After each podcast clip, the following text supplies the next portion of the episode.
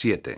Aparcando en mitad de una vía de acceso, Vicky logró encontrar espacio en el bordillo a solo dos manzanas de la tienda de vídeo donde trabajaba Tony.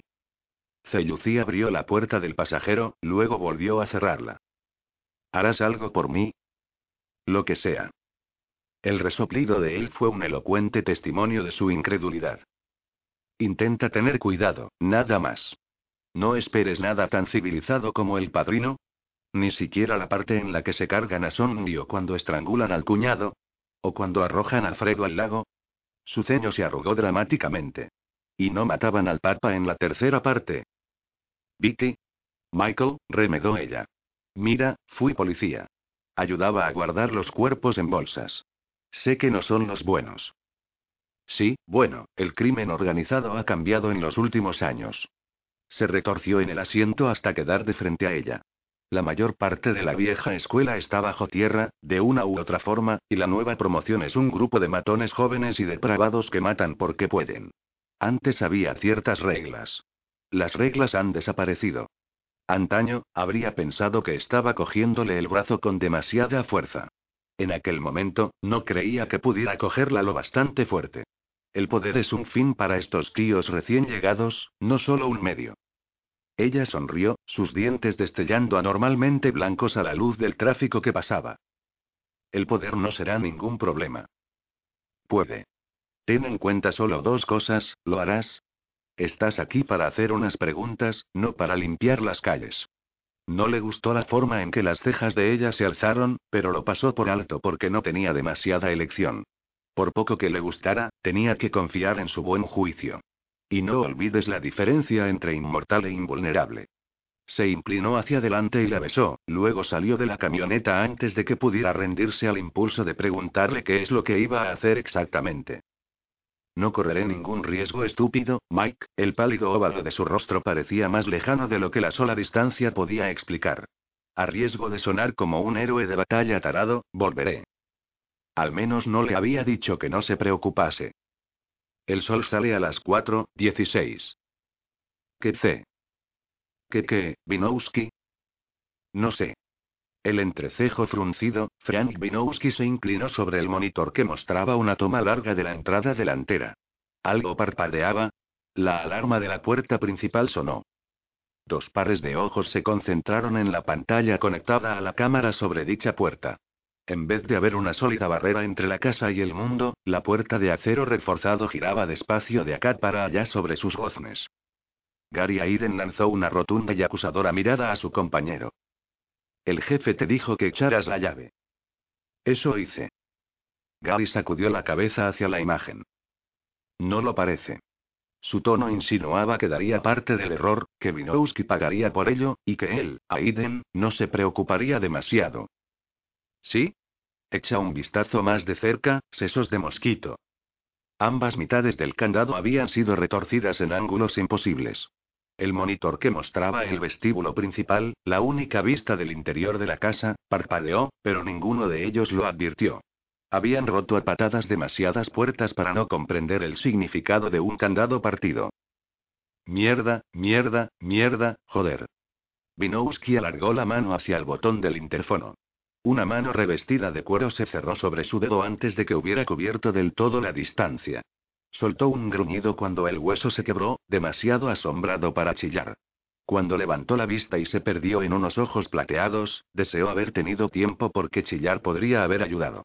Un golpe con el revés de la mano que no vio llegar lo lanzó de la silla para ir a chocar contra la pared más alejada y resbalar sobre su propia sangre hasta el suelo.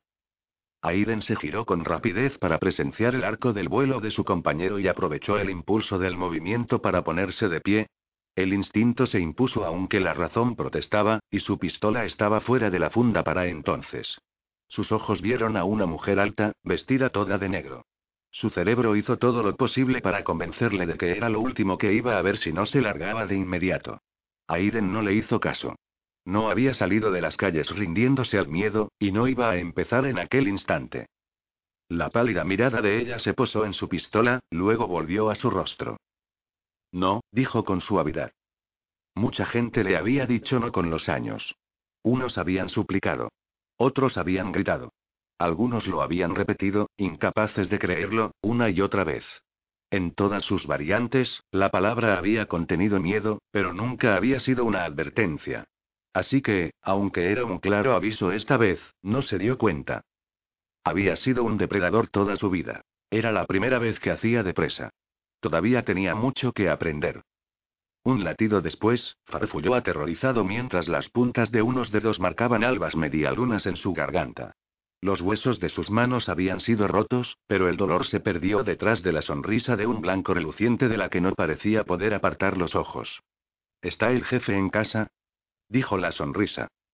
Ese momento, Gary Aiden había estado convencido de que daría su vida por proteger a Sebastian Carl, que miraría a la muerte a la cara y diría que te jodan. En lugar de eso, se encontró diciendo. Él y su esposa están en el piso de arriba, en el dormitorio grande de atrás, vistiéndose para cenar. Deseó que bastase. El señor Carl estaba solo en el dormitorio, poniéndose un par de calcetines negros de seda. Un secador de pelo en marcha en el baño adjunto indicaba la situación de su esposa. Aunque Vicky sabía que nunca lo había visto antes, había algo familiar en Sebastian Carl. Cruzó el cuarto y le atenazó la garganta con una mano antes de comprender que tenía una conciencia de su propio poder de una intensidad casi vampírica. Todo esto es mío, proclamaba. Tú no eres nada a no ser que decida utilizarte. Casi lo mató antes de poner bajo control el súbito arranque de rabia. Yo no soy como tú, gruñó, sin hacer caso de las manos que arañaban su muñeca. Solo quiero hacerte unas preguntas. Un talón cubierto de seda la alcanzó justo bajo la rodilla. Para. Más listo que Aiden, paró. La miró con odio con unos ojos entornados, los dedos envolviéndole la muñeca, el pecho subiendo y bajando en rápidos y superficiales jadeos, todo lo que su tráquea le permitía. La muerte es mi arma, decía su expresión. No la tuya. Ella dejó alzarse más al hambre, impidiendo a duras penas que saltara libre. Tráfico de órganos. ¿Estás haciéndolo? No. Su respuesta fue poco más que una expiración espetada a modo de negativa. Pues aunque pudiera oponerse a la muerte en los plateados ojos que apresaban los suyos, no podía mentirles. ¿Sabes quién lo está haciendo? No. Con la mano libre, se sacó del bolsillo una de las copias que había hecho Henry de las fotos del informe de la autopsia, la desplegó sacudiéndola, y se la enseñó. ¿Has visto a este tipo antes? No. Adelante, la desafiaba su mirada. Haz lo que quieras. Frustrada, lo arrojó a la cama. Él dio un brinco, rodó al otro lado de la colcha de satén rojo y se alzó disparando la pistola del calibre 22 que había estado al lado de su ropa. Antes de que hubiese apretado el gatillo una segunda vez, estaba muerto. Apagando el secador de pelo, Jenna Caro se apartó el cabello de mechas doradas de la cara y arrugó la frente. ¿Sebastián? preguntó saliendo del baño. ¿Te pasa? Oh, mierda. Nada ajena a los negocios de su marido, el cuerpo en el suelo no la sorprendió mucho. No se sorprendió mucho más cuando resultó ser su esposo. Lo que sí la sorprendió mucho fue descubrir que no estaba, como había supuesto al verle la cara, tendido de espaldas. Alguien, o algo, porfió una gimoteante vocecita en la parte posterior de su cabeza mientras reprimía un alarido. Le había vuelto la cabeza del revés por completo. Saltando sobre el cadáver, se arrastró sobre la cama y abrió torpemente la caja fuerte empotrada en la acolchada cabecera. Estaba todo. Respirando pesadamente, aferró los fajos de billetes e intentó pensar. Todavía podía salir de esta. Todo lo que tenía que hacer era llevar el cuerpo de Sebastián al pie de las escaleras, gracias a Dios le había chafado el plan de construir un bungalow. Un terrible accidente. Los abogados de él sabrían qué hacer, a quién pagar. Un rápido funeral, y ella cogería el dinero y griega. Nunca lo conseguiré. Si los polis no se mataban por seguirle la pista, los socios de su marido lo harían mientras desgarraban su imperio en sangrientos jirones. Bien, que se jodan. Veinte minutos más tarde, vacía la caja, el Porsche de ella rugió saliendo del garaje y desapareció por Marine Drive. Aiden y Vinowski fijaban una vacía mirada en los monitores. La parte de Vancouver conocida como Kitsilano había pasado a ser claramente Yuppie cuando los últimos nacidos del boom de natalidad, agentes de bolsa, desarrolladores de sistemas, analistas de seguridad, señores del crimen, en sus mejores años de ganancias se habían establecido con una hipoteca y niños. Pese a todos ellos, era un barrio agradable y no el lugar en el que Henry habría esperado estar cazando esa noche. Gabriel y Lori Constantine estaban haciendo una barbacoa. De pie inmóvil en las sombras, Henry inhaló la brisa y sofocó enérgicamente el deseo de estornudar ante el persistente olor a calamar quemado. Como anfitrión, Gabriel Constantine estaría entre los seis presentes junto a la casa. Dos coches, cada uno conteniendo un par de pistoleros, y dos hombres que sin duda alguna no eran una pareja caminando por la playa, le convencieron de que haría mejor optando por una aproximación indirecta. Unos instantes después, se subió sobre el contenedor de residuos orgánicos del vecino, saltó la cerca y fue a parar a un fondo de profundas sombras arrojadas por un macizo de lilas, frunciendo el labio ante el perfume de flores marchitándose. El patio podía haber sido como cualquier otro patio que había cruzado. La casa difería solo superficialmente del resto de las de la calle. La reunión podía haber estado teniendo lugar en cualquier parte de la manzana. Salvo por la gente implicada. Henry sospechó que los Constantine rara vez recibían a sus vecinos más cercanos. A fin de cuentas, los depredadores tienen una sola razón para tener tratos con la presa. Cuatro hombres grandes vistiendo chaquetas sobre polo patrullaban el patio. Henry esperó hasta que uno llegó al límite de las sombras y se movió hacia adelante lo justo para interrumpir el constante movimiento de barrido de la mirada del matón. Justo antes de que éste fuera consciente, Henry apresó el sencillo patrón de sus pensamientos y lo retorció haciéndole adoptar nuevas hienas. Dile al señor Constantine que hay algo que debería ver junto a la cerca. No le digas que es peligroso, solo que pensabas que debería echar un vistazo. La mayoría de la gente atrapada en la caza reaccionaba como un conejo sorprendido por las luces delanteras. Seguía consciente pero del todo sobrecogida ante su inminente e incontestable muerte. Aquellos susceptibles de un control más ostensible eran muy pocos, pero al estar preparado para seguir órdenes y solo eso, el matón asintió, se volvió y se abrió camino hacia la piscina. Aquello no duraría mucho. Pero por otro lado, tampoco hacía falta. Henry, que podía oír el latido del niño que dormía en el dormitorio de piso de arriba, no tuvo ninguna dificultad para escuchar las conversaciones en el otro extremo del patio. Colegios privados y clases de música y lo difícil que era encontrar un ama de llaves de confianza y coches importados contranacionales y lo cierto que era que la gente nunca comprendía que los gastos estaban subiendo, todo envuelto como una historia enredada. Era muy inocente. Un oyente casual nunca sabría cómo pagaban las facturas. Por fin, pudo oír el hilo que tenía que ver con su encuentro con Gabriel Constantine. Frunciendo el ceño, posponiendo una pregunta de uno de sus invitados, Constantine indicó al matón que fuera primero. Había algo ahí fuera, lo había leído en la cara de este, pero confiaba en su seguridad y en la normalidad del vecindario. ¿Qué podría dañarle aquí? se preguntó Henry mientras se acercaban. Aquí, rodeado por antenas parabólicas, barbacoas de gas y césped cuidado por Mr. Weidman. ¿Qué podría tocarle en medio de todo esto? Sonrió cuando los dos hombres llegaron al macizo de lilas. Había sido, después de todo, una pregunta retórica. Ignorante de que la mente de su gorila tenía dentro menos de lo habitual, Constantine lo puso en guardia y lanzó una escéptica ojeada a las sombras. Para su horror, las sombras se la devolvieron. Si te mueves, te mataré. Toda la muerte que él había repartido regresó para darle la bienvenida. Si su visión nocturna hubiese sido lo bastante buena, sus invitados tal vez hubiesen podido ver los hombros de él atiesándose y una creciente mancha de sudor oscureciendo su camiseta. Puesto que les daba la espalda, no pudieron distinguir la expresión de horror que sorbió la sangre de su rostro. Unas discretas preguntas, expresadas en voz demasiado baja para oídos curiosos, sirvieron para decidir que no sabía nada de vender órganos para sacar beneficio ni de la identidad del fantasma. Pero sí sabía un montón sobre otras cosas desagradables. Pese a ciertos incidentes que habían ocurrido durante el año que Vicky había sido su amante mortal, Henry nunca se había considerado a sí mismo un Batman vampiro, un héroe de TVO rondando la noche para acabar con el mal.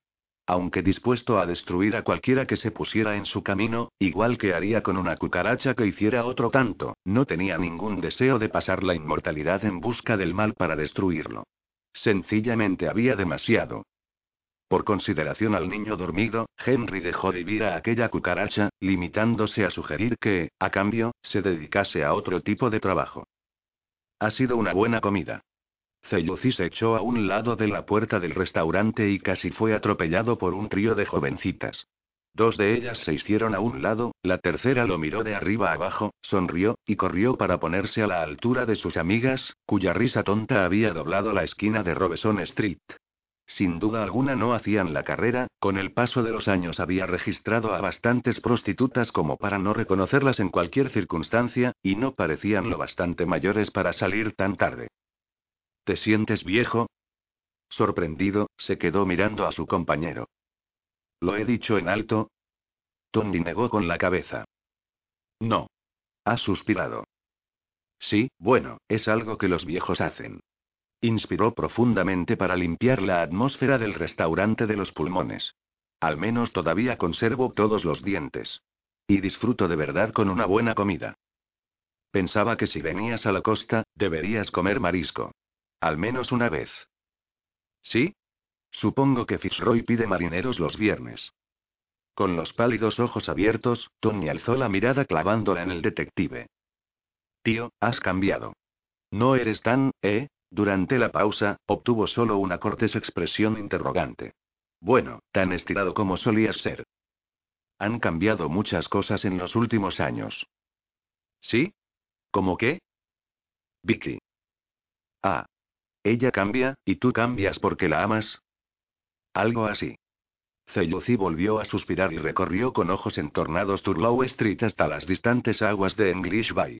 ¿A cuánto estamos de tu casa? De casa de Fitzroy, es decir, no de dónde estás ahora. Tony se encogió otra vez de hombros, dejando pasar la pregunta sobre de quién era la casa. Hay un paseíto. Factible. Claro. Derecho por Turlow hasta Davie, bajas por Davie hasta Seymour y llegas a casa. Voy por ese camino en mis patines. Bajó la vista a sus pies y movió la cabeza. Esta noche llevará un poco más. Mejor que no tengas prisa. En alguna parte al sur, se oyó una sirena. La boca de Celluci formó una delgada línea. No tengo ninguna. Alejándose del restaurante, trató con escaso éxito de no oír los distantes sonidos de la noche. No se me dan muy bien cruzarme de brazos y esperar. El hombre que respondía al segundo nombre de la lista de Vicky había dejado la ciudad por unos días. No sé más que eso. No sé más. Por favor. El tercero había estado trabajando hasta tarde. Lo atrapó justo cuando dejaba la oficina. Solo había un gorila entre ellos. Luego solo hubo el persistente olor de una penetrante loción de afeitar. Después, sus otros tres muchachos lo encontraron unos instantes después, acurrucado detrás de un contenedor de escombros en el callejón próximo a la oficina. Se levantó despacio cuando se aproximaron, sobreponiéndose visiblemente. Jefe. ¿Qué ha pasado? La noche, dijo, luego hizo una pausa para tragar el miedo. Regueros de sudor que nada tenían que ver con la fría brisa que soplaba en la calle refulgieron bajando por ambos lados de su rostro. Me ha cogido la noche. El más viejo de los tres lanzó una asustada mirada a sus compañeros, pero pasó del chino al inglés si eso era lo que el jefe quería. ¿Dónde está Fam? Unos ojos entrecerrados buscaron detrás de los tres pares de hombros, alejándose asustados de las sombras. Se suponía que me protegía. Él, eh, desapareció. Justo cuando usted lo hizo. Sus dedos se retorcieron en forma de puños para ocultar su temblor, pero el persistente terror aguzó su voz con el filo de una navaja. Entonces, ¿dónde cojones estabais? El volante chirrió una protesta. Vicky lo miró, arrugó la frente y obligó a sus dedos a relajar su presa. Cada vez le resultaba más difícil no alimentarse, no embeberse del terror con la sangre. Una vez desarrollas el gusto, la había advertido Henry, el deseo te llevará a exceso tras exceso. Sé muy, muy cuidadosa. Sí. Bien.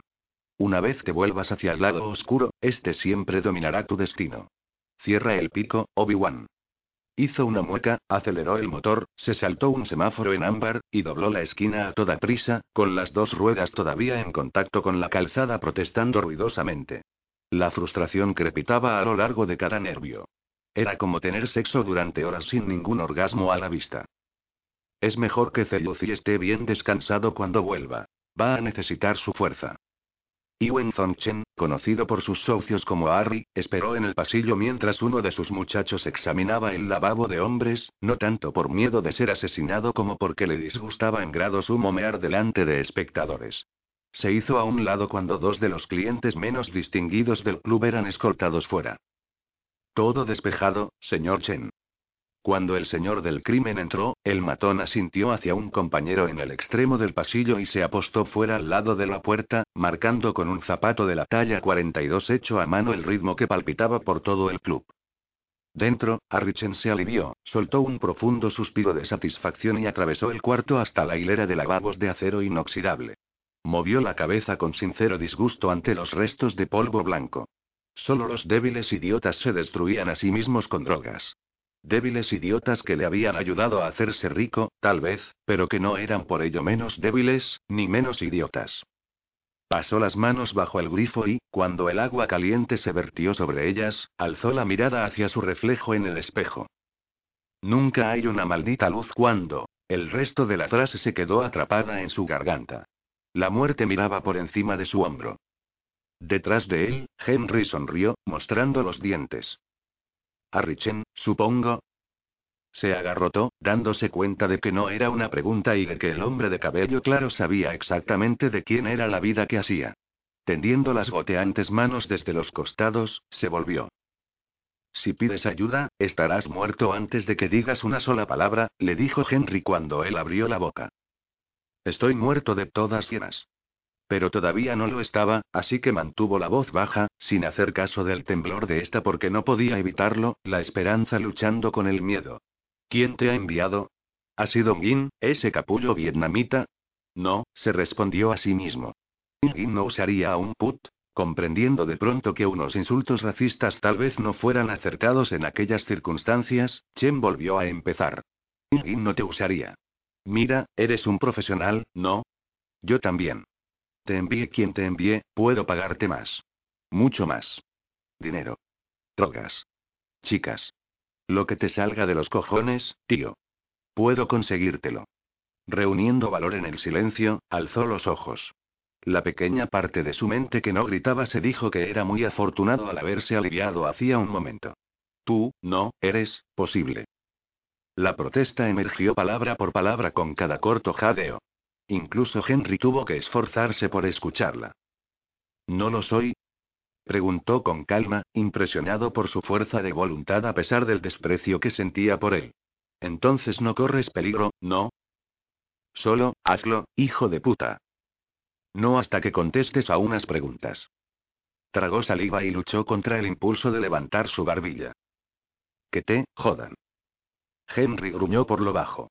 Unos minutos más tarde, cuando comenzaba otra canción, el matón junto a la puerta la abrió una rendija. ¿Está bien, señor Chen? ¿Señor Chen? No había señales en el cuerpo. Nada que revelase cómo había muerto. Chen no sabía nada. Henry arrojó los guantes de conducir de cuero sobre el asiento de al lado, metió de golpe la marcha del BMW y lo hizo avanzar a tirones entre el tráfico. Necesitaba alimentarse, necesitaba dejar libre al hambre para borrar el recuerdo de los hombres a los que había interrogado con sangre. Apenas había sido capaz de impedirse a sí mismo alimentarse de Harry Chen. Pero alimentarse de semejante hombre significaría hacerlo de todas las vidas que había destruido, y eso no lo haría. Pero necesitaba alimentarse. Los bares estaban cerrando. Los clubes nocturnos, embutidos dentro de entre plantas y detrás de portales, estaban abriendo. Había mucho más tráfico en las calles del que Celucí había esperado. Eso es porque la gente vive en el West End, no solo beben y compran aquí. Tony agitó una mano para incluir a las torres de apartamentos que se elevaban tapando las estrellas en medio de las casas de caliza roja de cinco y seis pisos apiñadas a lo largo de ambos lados de la calle. No es como Toronto, está todo mezclado. El otoño pasado, algunos tipos estadounidenses vinieron de Seattle para ver cómo hacemos para que funcione tan bien. Celluci sonrió ante el hacemos, luego se hizo a un lado bruscamente cuando un estrépito de latas cayendo, un ruido sordo y palabrotas variadas se derramaron por el callejón que acababan de pasar. Tranquilo, Tony le asió el brazo. Solo son buceadores de la basura. ¿Solo son qué? preguntó Celluci, permitiéndole que le parara. Gente de la calle que recorre los contenedores buscando algo que puedan vender. Algunos usan ganchos, otros se meten sin más de cabeza. Se metió las manos en el bolsillo delantero de sus vaqueros y pateó un pedazo desprendido de acera. Aunque su cara estaba en sombras, Celluci tuvo la impresión de que se sentía avergonzado de su relativa prosperidad. Mucho sin techo aquí. Bueno, tiene sentido, ¿no? Quiero decir, se te congela el culo hasta la muerte allá en el este. ¿Qué te importa a ti? añadió su tono. Pero Celuci, que había metido en bolsas los cuerpos de aquellos que se congelaban hasta morir cada invierno amontonados al pie de las torres de despachos de millones de dólares, con la piel expuesta pegada a las rejillas de acero de los conductos de ventilación del metro, se limitó a decir. Muy cierto. Anduvieron en silencio durante unos minutos. Tengo una nueva vida aquí, proclamó Tony de repente. Tengo un trabajo, tengo el instituto, tengo una oportunidad. Y no la tendría si no fuese por Henry. ¿Y sientes que se lo debes? Bueno, no es así. ¿Te ha insinuado Henry que le debes algo? Celluci sabía condenadamente bien que no lo había hecho. Henry Fitzroy podía ser un escritor de novelas rosa arrogante y no muerto, pero no era de los que imponen una obligación al alma de un hombre. No tiene que hacerlo. Yo lo siento así. Se palmeó el pecho con una mano para un mayor dramatismo. Aquí. Muy bien, ¿y qué hay de lo que tú has hecho por él? Tony resopló. ¿El qué? Lo que ha de hacerse a la luz del día. La gente con la que tiene que tratar. Los arreglos que deben hacerse en horas de oficina. Bajó la mirada para encontrar los ojos azul claro de Tony clavados en su cara. Dejando aparte otros aspectos de la relación, su pulgar derecho frotó la diminuta cicatriz de su muñeca izquierda, creo que descubrirás que las cosas no han sido tan desiguales. Él me confía su vida. Casi sonó como una pregunta. Tú le confiaste la tuya. Sobre ellos, una farola zumbó, el éxito reciente de una banda grunge local vibró a través de una oscura pero abierta ventana, y ambos retrocedieron de un salto cuando un Ford Mustang descapotable bramó a lo largo de Granville Street hacia el puente. ¿Qué significa 60 kilómetros para ti, gilipollas? chilló Tony, brincando a la calzada y agitando un dedo hacia el coche mientras el parachoques reforzado de brillante amarillo desaparecía en la noche. Los idiotas con coches rápidos creen que el puente es una maldita autopista, murmuró cuando cruzaron al otro lado. Probablemente no bajarían la velocidad aunque te estuvieran atropellando. ¿Te sientes mejor?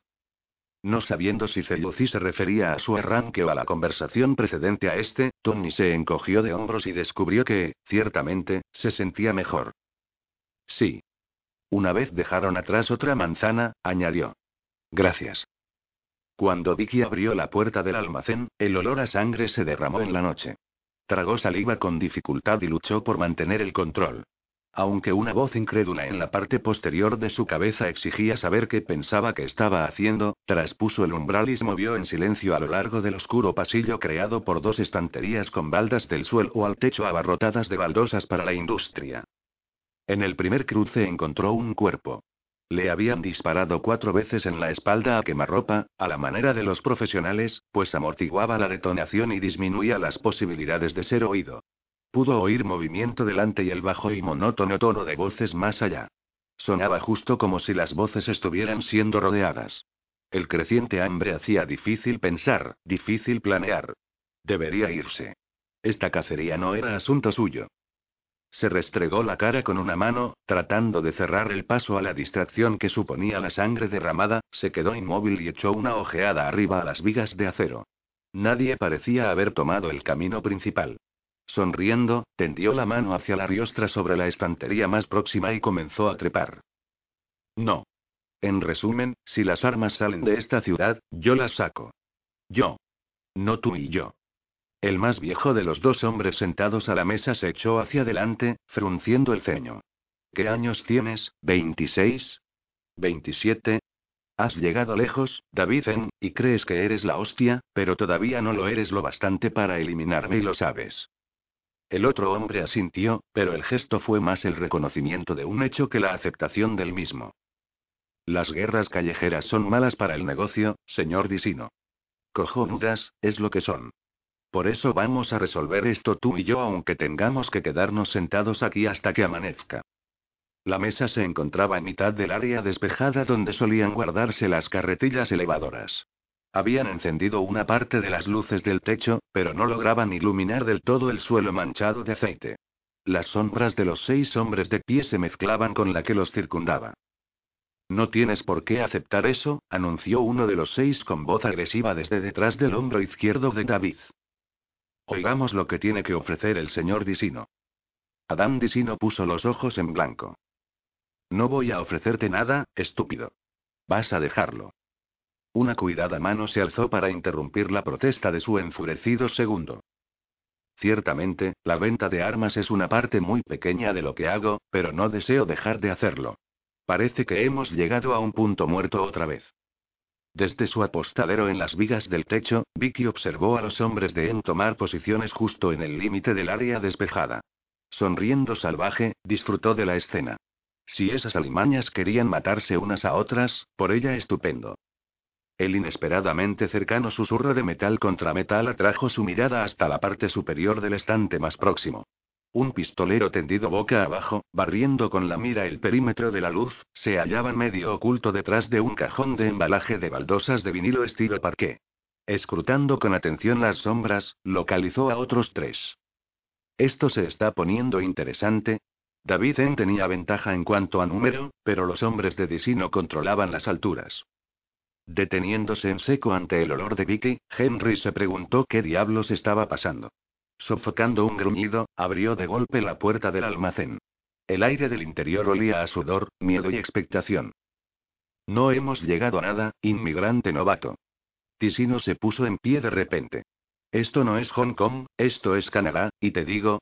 Una bala de 9 milímetros procedente de una ráfaga de ametralladora le alcanzó en el hombro derecho y le hizo girarse. El resto de la ráfaga mató al hombre que tenía detrás. Cayó al suelo y rodó bajo la mesa mientras se desencadenaba el infierno. Agazapado junto al hombre al que habían disparado por la espalda, Henry dio un respingo ante el súbito estruendo de los disparos. Antes de que hubieran recibido respuesta, estaba de pie y corriendo hacia el sonido. Vicky. Vicky contempló estupefacta cómo Henry irrumpía dentro de la zona iluminada, el rostro y el cabello un pálido borrón sobre la fugaz sombra de su cuerpo. El pistolero del anaquel más próximo murmuró algo que sonaba como policía. Cuando ella se dio cuenta de que tenía a Henry en su punto de mira. Disparó justo cuando ella le golpeó lanzándolo por el aire. El aullido de dolor de Henry ahogó el sonido de un melón maduro que hizo la cabeza del pistolero al entrar en contacto con el suelo de cemento, nueve metros más abajo. El aroma de la sangre de Henry se hizo más intenso eliminando el olor a azufre quemado de la pólvora, el olor a metal caliente de los casquillos gastados, y el cálido, carnoso olor de los hombres de abajo. La sangre de Henry, la sangre que la había creado. El hambre saltó fuera de todo control. El tiempo pareció ir más despacio mientras Henry miraba fijamente de la mancha roja a través de los dedos de su guante derecho al agujero en su brazo izquierdo. No parecía doler. Estoy conmocionado, pensó. Cuando levantó la cabeza, vio a un joven de fría mirada haciendo oscilar una metralleta hasta apuntar en su dirección, cada movimiento calculado y distinguible. Sintiendo como si estuviera moviéndose bajo el agua, Henry alargó la mano, agarró el cañón y estrelló el arma contra la cara del pistolero. Cuando el cuerpo cayó, la herida palpitó una vez, enviando una onda de dolor que recorrió el cuerpo de Henry, y el tiempo volvió a recobrar su ritmo normal. Sintió, más que oyó, el grito de rabia de Vicky, y no tuvo fuerza suficiente para abstenerse de responder. Cogiéndose el hombro, Tisino miró fuera desde debajo de la mesa con horror cuando otro de sus hombres caía al suelo. Este estaba muerto antes del impacto. Los disparos rebotaron en las vigas de metal. Zumbándole la cabeza debido a la adrenalina, uno de los hombres de M se situó detrás de una carretilla elevadora y, con una amplia sonrisa, soltó una lluvia de balas más o menos en dirección al guardaespaldas de Disino. Algunos de los muchachos pensaban que estaba loco, pero le encantaba esta clase de cosas. El ruido, el caos, la forma de ser tan del todo impersonal de la muerte. Era como estar dentro de un videojuego. ¿Qué diversión había en acechar en silencio y disparar un solo tiro? De pronto su sonrisa se retorció, dejando paso a una mueca de dolor cuando una presa irrompible se cerró sobre su hombro y lo alzó en vilo lanzándolo dentro de la cabina de la máquina. Gritó. Su dedo apretó el gatillo. Envió a la muerte en una impersonal visita de dos de sus compañeros. Ambas partes comprendieron que tenían un enemigo común más o menos a la vez. Por desgracia, para entonces era demasiado tarde. El último francotirador bajó como pudo de los estantes, tratando desesperadamente de correr más que su propia muerte. Resbaló, logró detener su caída y cayó de pie al suelo echando a correr. Un paso, dos.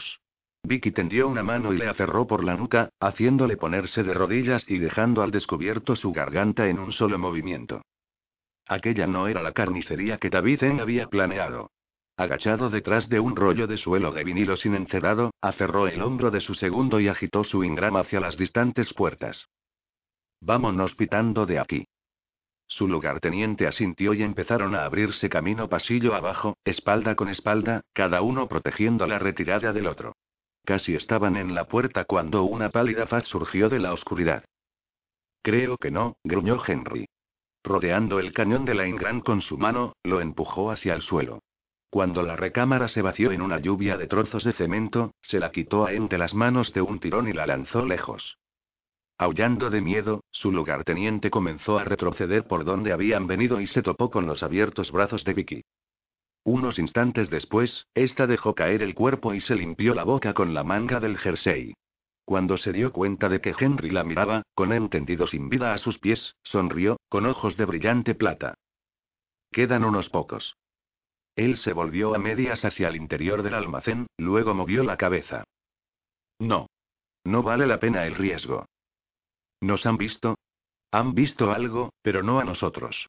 No quieren vernos cuando cazamos. Les recuerda por qué temen los niños a la oscuridad. Entonces, ¿cuál es el riesgo?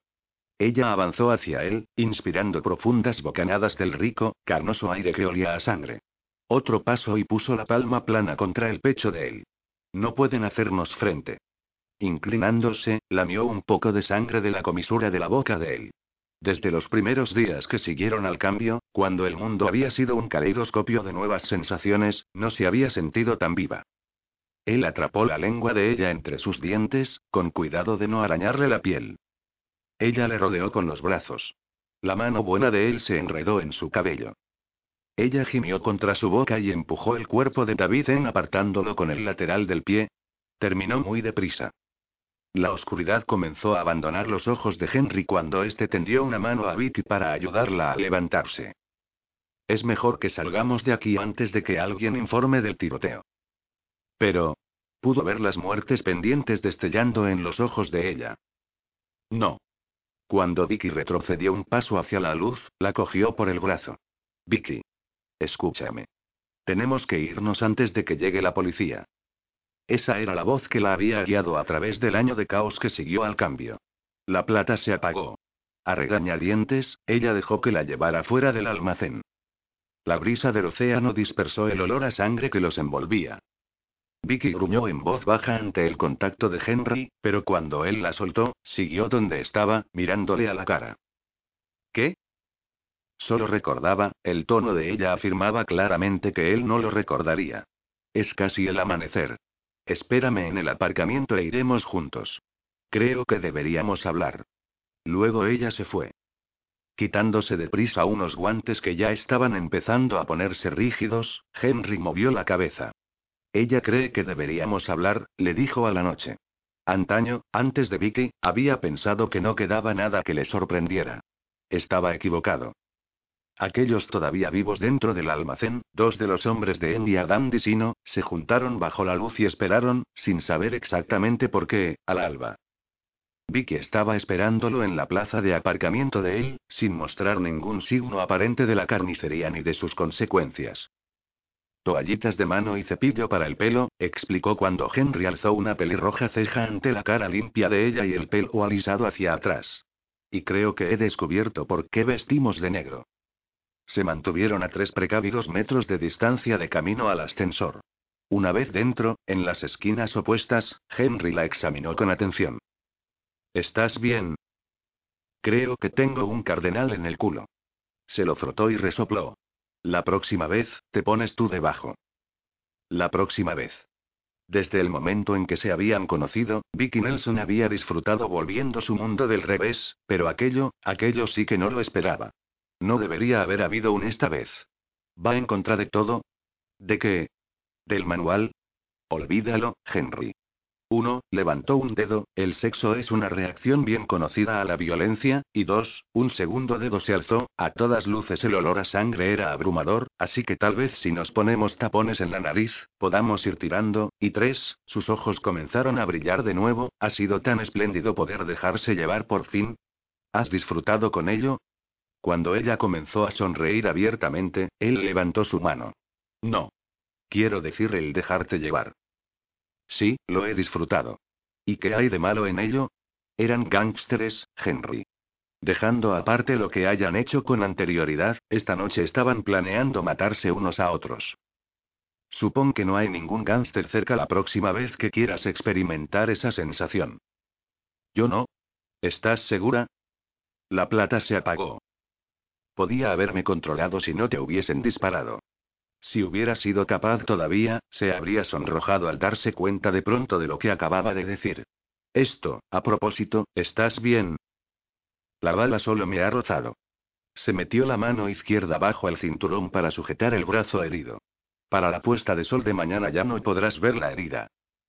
¿Por qué demonios has salido corriendo a descubierto así? Él se encogió de hombros e hizo una mueca de dolor. Al oír los disparos, pensé que estabas en un apuro. Vicky resopló. Jesús. Eres igual que Celuci. Puedo cuidar de mí misma. Lo sé, pero no has vivido en la noche durante mucho tiempo.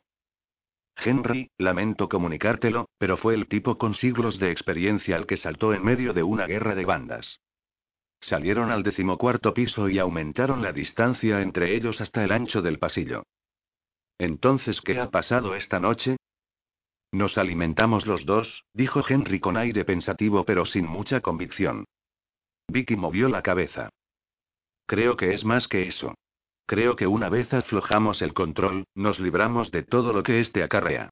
Parece que mientras estemos concentrados en la destrucción en masa, nos llevamos bien. Entonces tal vez por eso somos cazadores solitarios. Si lo que ha pasado esta noche es lo que sucede cuando nuestra especie une fuerzas, pronto acabaríamos con nuestro suministro alimenticio. Llave en mano, ella se detuvo junto a la puerta del apartamento prestado. ¿Qué pasa mañana por la noche? ¿Contigo y conmigo? No lo sé. Sonrió, e hizo ademán de acariciarle la curva de la mejilla en el aire porque estaban demasiado alejados para tocarse. Pero no tengo ninguna duda de que será toda una experiencia averiguarlo. Celluci estaba profundamente dormido. Vicky entró apenas en el dormitorio principal y se quedó observándolo. Contempló el subir y bajar de su pecho. Dibujó la curva del brazo que había puesto sobre su cabeza. Escuchó su latido. Cambió de posición y un rizo de pelo le cayó sobre la cara. Ella avanzó, la mano tendida para apartárselo, pero se detuvo cuando el movimiento hizo subir la empapada bocamanga de su jersey por su muñeca, dejando una oscura mancha sobre la pálida piel. De repente no quiso que Mike la viera así. Sus ropas, todas ellas incluyendo las deportivas, fueron a parar a la lavadora, lavado en frío, aclarado en frío, más detergente del necesario. Luego se metió en la ducha y contempló el agua corriendo roja por el desagüe. 8. 4, 09, Celluci cambió su mirada apenas enfocada del reloj a Vicky. Apuras un poco, ¿no? Se había quedado en la ducha más tiempo del que había pretendido, hasta que el inminente amanecer la sacó de debajo del azote del agua. Y entonces, envuelta en toallas prestadas, se había quedado dudando al lado de la cama, reacia a despertarle, temerosa de que viera, viera que... La sangre se había escurrido en remolinos alrededor de sus pies desagüe abajo. No había nada más a la vista. Al menos, ella no creía que estuviera a la vista. Vicky, cuando la cabeza de ella se alzó con una sacudida, él suspiró y se apoyó contra la cabecera, el antegris suave y blando contra su espalda. Puede que la dieta de Vicky hubiera cambiado, pero sus costumbres no, y en aquel preciso instante trataba de ocultarle algo. ¿Qué pasa? Nada. Frunciendo ligeramente el ceño ante el tono de ella, tendió una mano y la envolvió alrededor de la suya. Para su sorpresa, estaba casi caliente. ¿Estás bien? Si quieres decir si me han herido, estoy bien. Nadie la había tocado. Excepto Henry. No tenemos mucho tiempo, el sol aguardaba justo del otro lado de la cresta de las montañas, así que iré directa al grano. Si hay alguien recolectando órganos, no se trata del crimen organizado. La gente con la que Henry y yo hablamos no sabía nada al respecto. No estaban haciéndolo, ni habían oído rumores de ningún otro que lo hiciera. ¿Estás segura de que decían la verdad? Alzando despacio la cabeza, ella fijó la mirada directamente en él. Lo estoy. Estaba sentada justo más allá del limitado alcance de la lámpara para leer situada sobre la mesa de noche. Un par de chispas plateadas aparecieron dentro del óvalo en sombras de su rostro y volvieron a desaparecer antes de que Celuci sintiera su atracción. Muy bien. ¿Estás segura? No sabía cuáles eran las limitaciones de toda aquella historia del príncipe de las tinieblas, aunque sospechaba que no era algo tan todopoderoso como Vicky y Henry querían que creyera, pero Vicky había interrogado a tantos delincuentes con el paso de los años que debía confiar en su habilidad para saber cuándo estaba mintiendo a alguien. Esperemos únicamente que no les dieras ideas, añadió con guasa. No sobre tráfico de órganos. La voz de ella le erizó el vello de la nuca hizo que preguntar qué ideas les había dado resultara innecesario. Si el crimen organizado no está implicado, entonces nos quedamos sin nuestro principal argumento para considerar la venta de órganos como el móvil. Al fantasma de Henry pueden haberlo matado por muchísimas razones. Cierto. Pero como le sigue faltando un riñón, sigamos con esta hipótesis de momento. Tal vez tu Patricia Chow tenga razón sobre Ronald Swanson. No es mía en absoluto, y Swanson lleva una vida del todo inmaculada en lo que a la ley se refiere. Entonces, tendrá que empezar por alguna parte. Matar gente para hacerse con sus riñones me parece un pelín ambicioso. Ella se encogió de hombros como si no quisiera pronunciarse, pero estaba claro que no iba a dejarlo pasar. Los polis se ponían así en ocasiones, aferrándose a una teoría basada en poco más que una corazonada, a menudo encontrando oposición. Cuando resultaba que tenían razón, se decía que gozaban de habilidades intuitivas más allá de lo normal. Cuando resultaban estar equivocados, lo cual era lo más frecuente, se decía que eran testarudos, se movían de acuerdo a sus propios intereses, y no estaban dispuestos a cumplir con el trabajo rutinario preciso para resolver el caso. Que Vicky hubiese tenido razón más veces de las que se equivocaba no la volvía menos testaruda. Ahora que, Creo que deberíamos dejar de ocuparnos de quién y echar un vistazo al dónde. Imposible ya pasar por alto el sol. Los hombros de ella se encorvaron como esperando un golpe por detrás. Mike, tengo que irme. Él levantó una mano para tocarse la parte de la mejilla en la que un mechón de cabello húmedo la había rozado. Eso, la prolongada presión de la boca de ella y el débil sabor a pasta de dientes fue todo lo que permaneció como señal de que había estado en el cuarto. El reloj marcaba las 4:15. 60 segundos para el amanecer. Tendida sobre la espalda en la cama del dormitorio rosa, con una toalla doblada a toda prisa bajo la cabeza para mantener la almohada seca, Vicky se preguntó por qué no sentía ninguna culpa por la, por la, frunció el ceño, comprendiendo que no tenía una idea clara de a cuántos hombres había matado en el almacén. El número había sido borrado con sangre. No importaba. Porque no importaban. A ella no. Ni sus vidas. Ni sus muertes. Pero Henry. Así que la violencia está bien, pero el sexo constituye un problema. Suspiró y se quitó de un golpe una gota de sudor que escurría de la sien a la oreja. Bien, ¿acaso no resume eso la no? 4, 16. Amanecer. Cellucía alargó un brazo y apagó la lámpara. Se alegraba cuando llegaba el pleno verano y las noches comenzaban a hacerse más largas. Disponer de más tiempo no volvía a Vicky más comunicativa, pero le daba a él más oportunidades para sacarle la verdad. Buenos días, doctora Muy. Llega temprano. Ella echó un vistazo a su reloj. Son casi las seis, cuarenta y cinco. No precisamente temprano. ¿Ha llegado ese análisis de sangre del laboratorio? La enfermera de noche le entregó un sobre Manila. Todos han tenido una noche tranquila. No he preguntado. Metido el sobre bajo un brazo, la doctora pasó a la sala de espera y dejó la puerta del despacho de la enfermera meciéndose abierta detrás de ella. Puta. Pero nada de esa opinión se mostró a través de su sonrisa por si la doctora muy volviera la vista atrás a través de las persianas abiertas que constituían la mitad superior de las paredes del despacho, el intento de la clínica de crear a la vez tanto una sensación de seguridad en sus pacientes como de evitar que el lugar se pareciera demasiado a un hospital. En tiempo de severos recortes en asistencia sanitaria, el trabajo estaba demasiado bien pagado para ponerlo en peligro. Por lo que estaban pagándole, fingirse amistosa con la dama dragón era lo mínimo que estaba dispuesta a hacer. Desviando la mirada de los helechos y los grabados de Laura Ashley que adornaban la sala de espera, la doctora Muy la atravesó yendo hasta la más próxima de las dos consultas, sacando el informe de laboratorio del sobre mientras andaba. Para cuando llegó al escritorio, estaba claramente descontenta. Estúpido, estúpido muchacho. ¿Cómo pudo ser tan estúpido? Se hundió en la silla y dejó que la hoja cayera sobre la mesa de trabajo. Aquello lo cambiaba todo. El teléfono sonó justo cuando estaba sirviendo el té. Aunque bebía café en la oficina, bebía té en casa porque Rebeca siempre había preferido el té al café, salvo cuando viajaban a los Estados Unidos. Donde, había comentado ella, empezaron a prepararlo en el puerto de Boston con agua fría salada y todavía no le habían cogido bien el truco de hacerlo de otra forma. Retiró el auricular de su soporte, se lo metió bajo la oreja y vociferó un lacónico hola mientras iba al refrigerador a por leche. Soy la doctora Muy. Tenemos un problema con el donante. El análisis de sangre que le hice pasar la noche anterior revela que es B positivo. ¿No estaba limpio? Lo estaba. Supongo que cuando supo la buena noticia, salió a celebrarlo.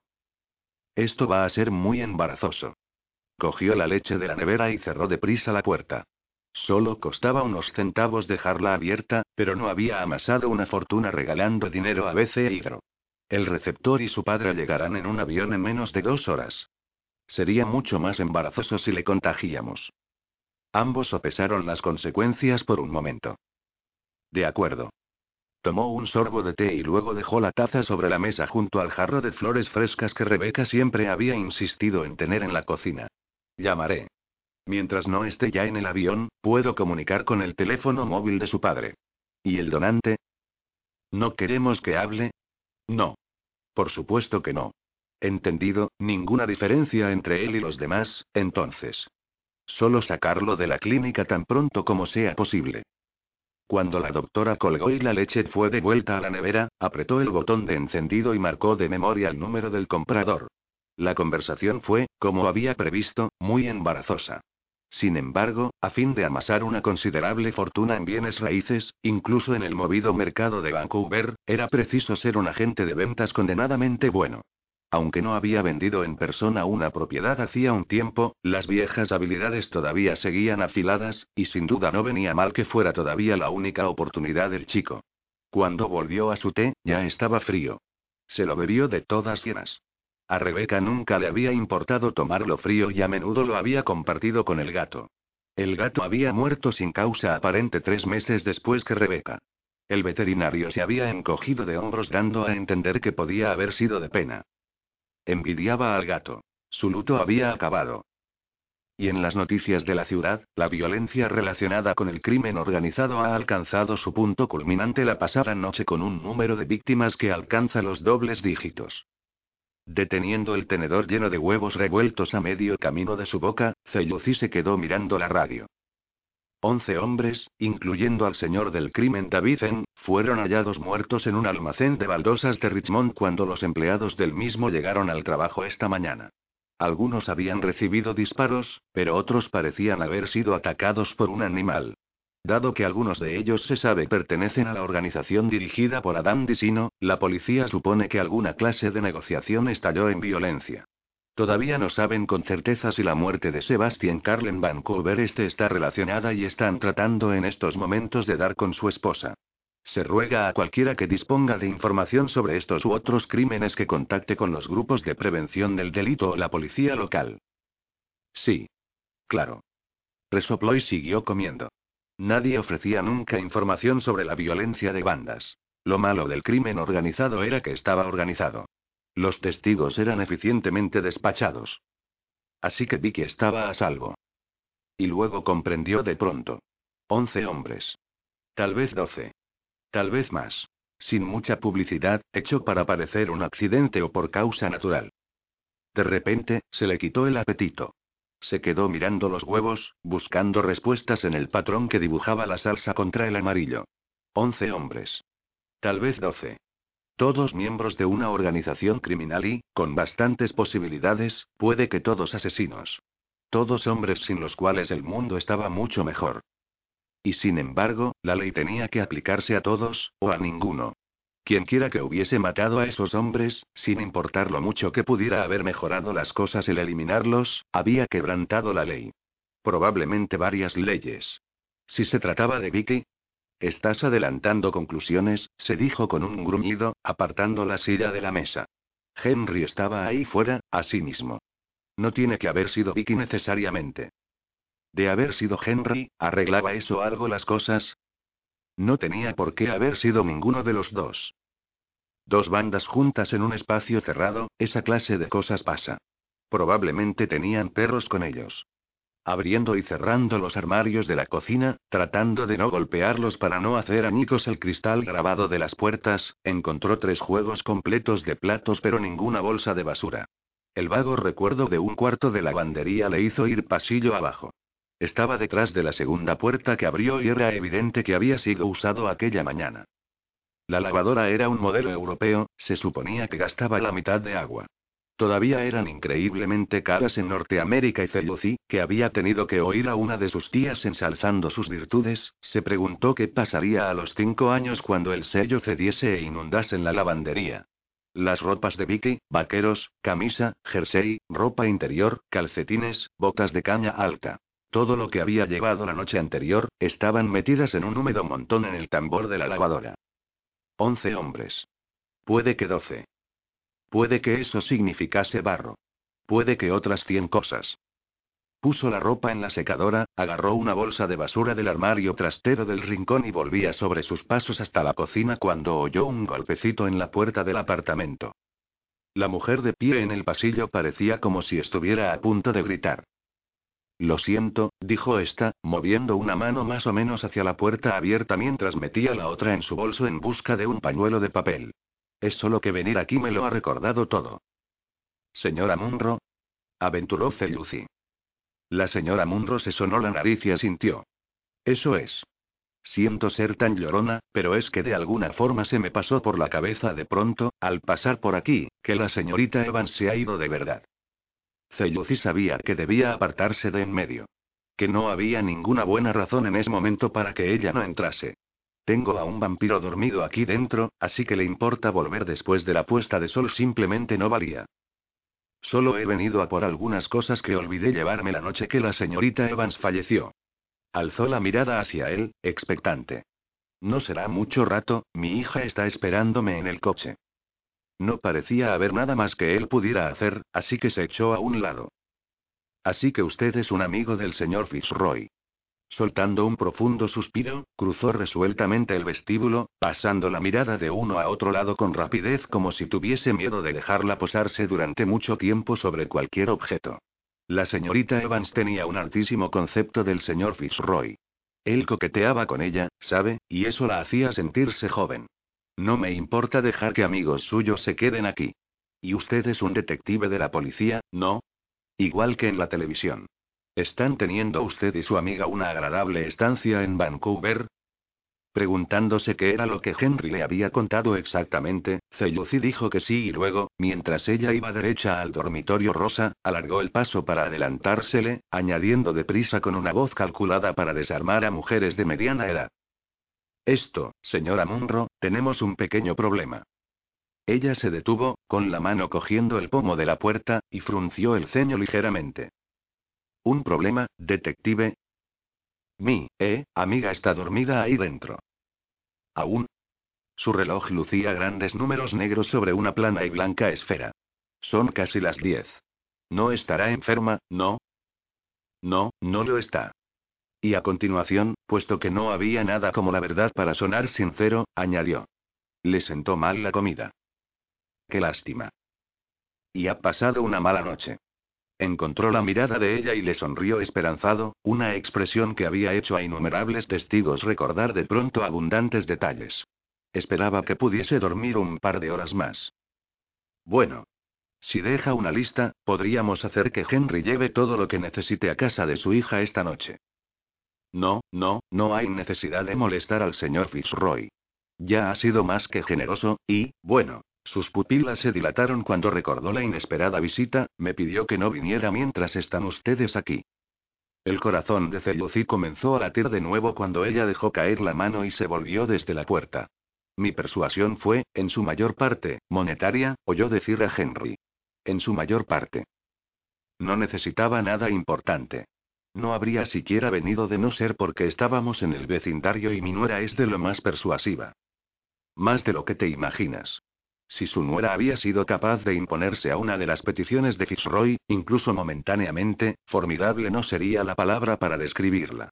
Había otras palabras, pero Vicky le había obligado más o menos a dejar de usarlas. Le estamos muy agradecidos por permitirnos emplear su casa. La cara de ella se quedó inmóvil mientras echaba un vistazo al cuarto de estar. Sí. Supongo que es mi casa ahora. La señorita Evans me la dejó, ¿sabe? No, no lo sabía. Sí, pero imagino que la venderé. Cogió una pequeña escultura de bronce, se la quedó mirando como si nunca la hubiera visto antes, y volvió a dejarla despacio. Esto es demasiado grandioso para mí. Me gustan las cosas un poco más acogedoras. Acogedor no era la palabra que Celucí habría usado para describir el dormitorio rosa.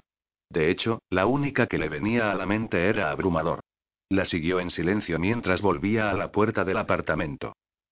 Siento haberle molestado, detective. Si pudiese usted pedir al señor Fitzroy que me llame a casa de mi hijo cuando se vayan.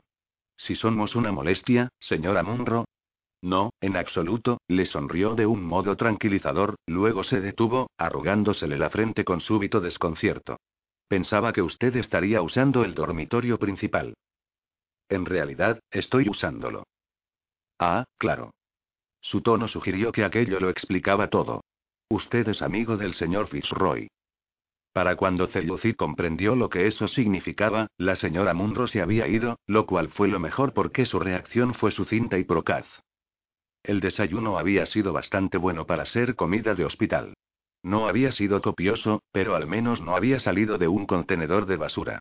Sentándose con las piernas cruzadas sobre la cama, fumó un cigarrillo y deseó que le hubieran vuelto a traer su ropa. O solo sus botas. Había tenido que robar a turistas durante casi una semana el verano pasado para conseguirlas, y si no se las devolvían se iba a armar la gorda, pero bien. Cierto que tenía bastante dinero ahora para comprar todo lo que quisiera, pero esa no era la cuestión. Esas botas eran suyas. Aplastó la colilla en un picado cenicero de metal y encendió otro. Era algo extraño que le dejaran tener sus cigarrillos, pero como no iban a usar sus pulmones imaginó que no importaba. Cuando la puerta se abrió, sopló una nube de humo hacia ella, solo para demostrar que le daba igual, que no estaba afectado por lo que había aceptado hacer. Los labios fruncidos en una fina línea, la doctora muy se paró en seco antes de adentrarse en la tenue bruma gris y lo miró fijamente con disgusto. Es hora de tu inyección. Él no pudo evitarlo y soltó una risita nerviosa. Se parecía mucho a algo salido de una película mala de horror. Es hora de tu inyección, repitió con exagerado acento alemán. Y luego robas mi cerebro y se lo pones a un robot, ¿eh? No. La sílaba única no dejó espacio para otra opinión. Joder, tía, tranqui. Era una broma. Moviendo la cabeza, fue a apagar el cigarrillo, pero la doctora levantó la mano. Puedes acabar. Gracias, seguro. Pero no pudo, no con ella observando. Dio dos largas caladas y pellizcó el extremo, volviendo a meterlo todavía caliente en el paquete para luego. Muy bien. Levantó la barbilla y le brindó su mejor mirada de me importa un carajo todo. Hazlo. Échate. Él resopló pero hizo lo que le decía, murmurando. Tía, espero que tengas mejores modales en la cama con los clientes de pago. Sintió los dedos de ella fríos contra su piel mientras subía la manga de su chaqueta de pijama, y miró al techo cuando le frotó el codo con un algodón mojado en alcohol. ¿Eh? ¿Vas a sacar más sangre? No. Algo en la voz de ella le hizo bajar la mirada del techo hasta su rostro, pero sus ojos estaban concentrados en el líquido que llenaba la jeringa. Cuando estuvo satisfecha, la retiró del frasquito marrón que sostenía en la mano izquierda, volvió a metérselo en el bolsillo de su bata de laboratorio, y bajó los ojos hacia él. El vello de su nuca se le erizó. De pronto, no quería esa inyección.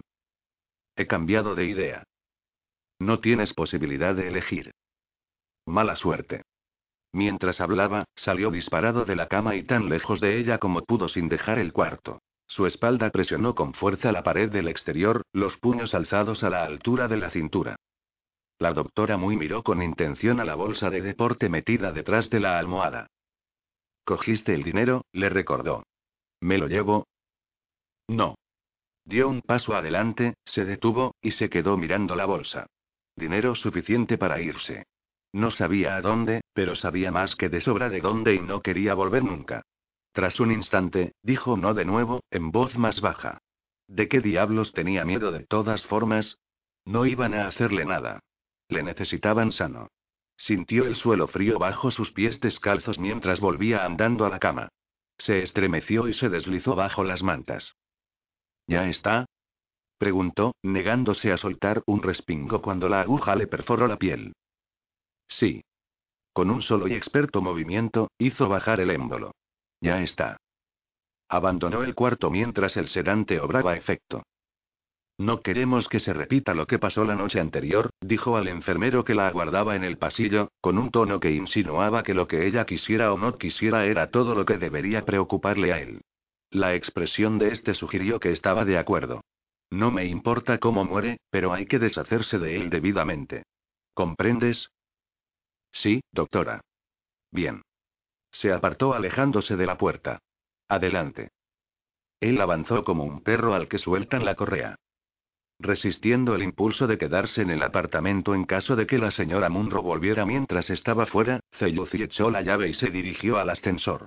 Cuanto antes resolvieran aquel asunto, más pronto podrían volver a casa y seguir con sus vidas. La hipótesis de ambos sobre los responsables de la aparición del fantasma de Henry carecía de fundamento. Por desgracia, ahora que sabían que el crimen organizado no estaba implicado, ello dejaba solo a un par de millones de posibles sospechosos. Tal vez algunos menos si las bandas estaban creciendo tan rápido como referían los medios de comunicación. Por supuesto, también quedaba Ronald Swanson. Multimillonario, filántropo, afligido esposo, y un buen tipo en todos los aspectos. El ascensor llegó casi al instante. Vicky insistía en que continuaran dando por sentado el tráfico de órganos. Dado que la policía no había identificado aún el cadáver, parecía obvio que no había perdido el riñón mediante cirugía convencional. Puesto que ellos sabían que lo había perdido en esa zona, el tráfico de órganos estaba comenzando a cobrar más sentido. ¿Y el motivo para extraer el órgano? Esa era la única respuesta sencilla. Lucro. Así que tal vez deberíamos buscar a un Ferenginota del T, raza alienígena de comerciantes sin escrúpulos de la serie Star Trek, resopló mientras apretaba el botón del aparcamiento subterráneo. La camiseta de la banda de garaje del fantasma indicaba que había vivido, y muerto, en los alrededores. Como todavía no había sido identificado, evidentemente se trataba de alguien a quien no echarían de menos. Por desgracia, los alrededores ofrecían un amplio abanico de potenciales donantes. Como Tony había hecho notar, un invierno en la costa oeste era preferible a congelarse hasta la muerte en Toronto o Edmonton. Dado que los centros de trasplante no estaban implicados, tenía que ser una clínica privada. Aquellos interesados en comprar órganos, sin duda, no estarían dispuestos a almacenar partes de cuerpos cortadas al aire en el sótano de cualquiera. Había una lista de una hoja y media de clínicas en las páginas amarillas de Vancouver, pero 16 de ellas podían descartarse de inmediato pues dudaba mucho que existiera una forma holística de extraer un riñón. La clínica de la vena de Vancouver resultaba intrigante pero no tanto como un anuncio de un cuarto de página prometiendo análisis de células sanguíneas en vivo. Una foto adjunta mostraba a una mujer sonriente de cabello largo y oscuro, a todas luces muy contenta con su sangre. No pudo decidir si debía mencionárselo a Vicky o no molestarla en absoluto. Un hombre medio calvo con un polo de golf y pantalones blancos montó en el tercer piso. Ceyuzi saludó con la cabeza, advirtió el Rolex y la cara loción de afeitado, luego adoptó la postura de ascensor. La mirada enfocada en ninguna parte a mitad de altura de las puertas. La lista de compradores con la combinación precisa de necesidad, dinero contante y voluntad de mantener la boca cerrada sería necesariamente limitada. Por tanto, resultaría ineficaz elegir a un vagabundo al azar y esperar que fuese compatible. Necesitarían alguna clase de información médica. Saliendo al aparcamiento subterráneo, anduvo hacia la imponente mole de la furgoneta, escuchando el eco mientras lanzaba las llaves de una a otra mano. Había una clínica popular en Vancouver Este que parecía atender a un vecindario menos que selecto y ofrecía, según su anuncio, pruebas de vi. Era un lugar por donde empezar. Cerró la puerta de la camioneta y ajustó el retrovisor, tratando de no pensar en un fardo de ropa mojada y en lo bien que disimulaban las manchas los asientos oscuros. De haberse parado a pensarlo, habría cogido un taxi. La clínica estaba en la esquina de Astastings y Main, encajada entre el falso gasto un histórico y las bulliciosas tiendas de Chinatown en una de las partes más viejas de la ciudad. Las calles eran estrechas, el tráfico caótico, y los aparcamientos muy buscados. Llegando al cruce de Pender con Carrall Street, Celluci miró ceñudo la señal de dirección única barra se prohíbe la entrada que le impedía avanzar. La costumbre le hizo anotar el número de matrícula de los dos coches delante de él que giraron a la izquierda después de que el semáforo pasara del ámbar al rojo, luego se quedó sentado, tamborileando con los dedos sobre el volante, esperando un corte en el constante flujo de peatones que le permitiera ir a su derecha.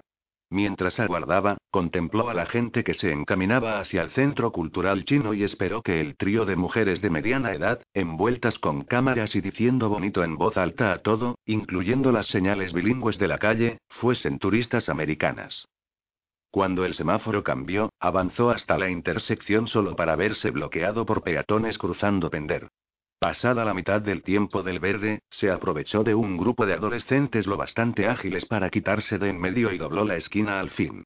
Mientras el tráfico avanzaba despacio sorteando un camión de reparto, aparcado no exactamente en doble fila, aspiró una agradecida bocanada de aire caliente. Pescado fresco, jengibre, ajo, y gases del tubo de escape. Familiar y reconfortante.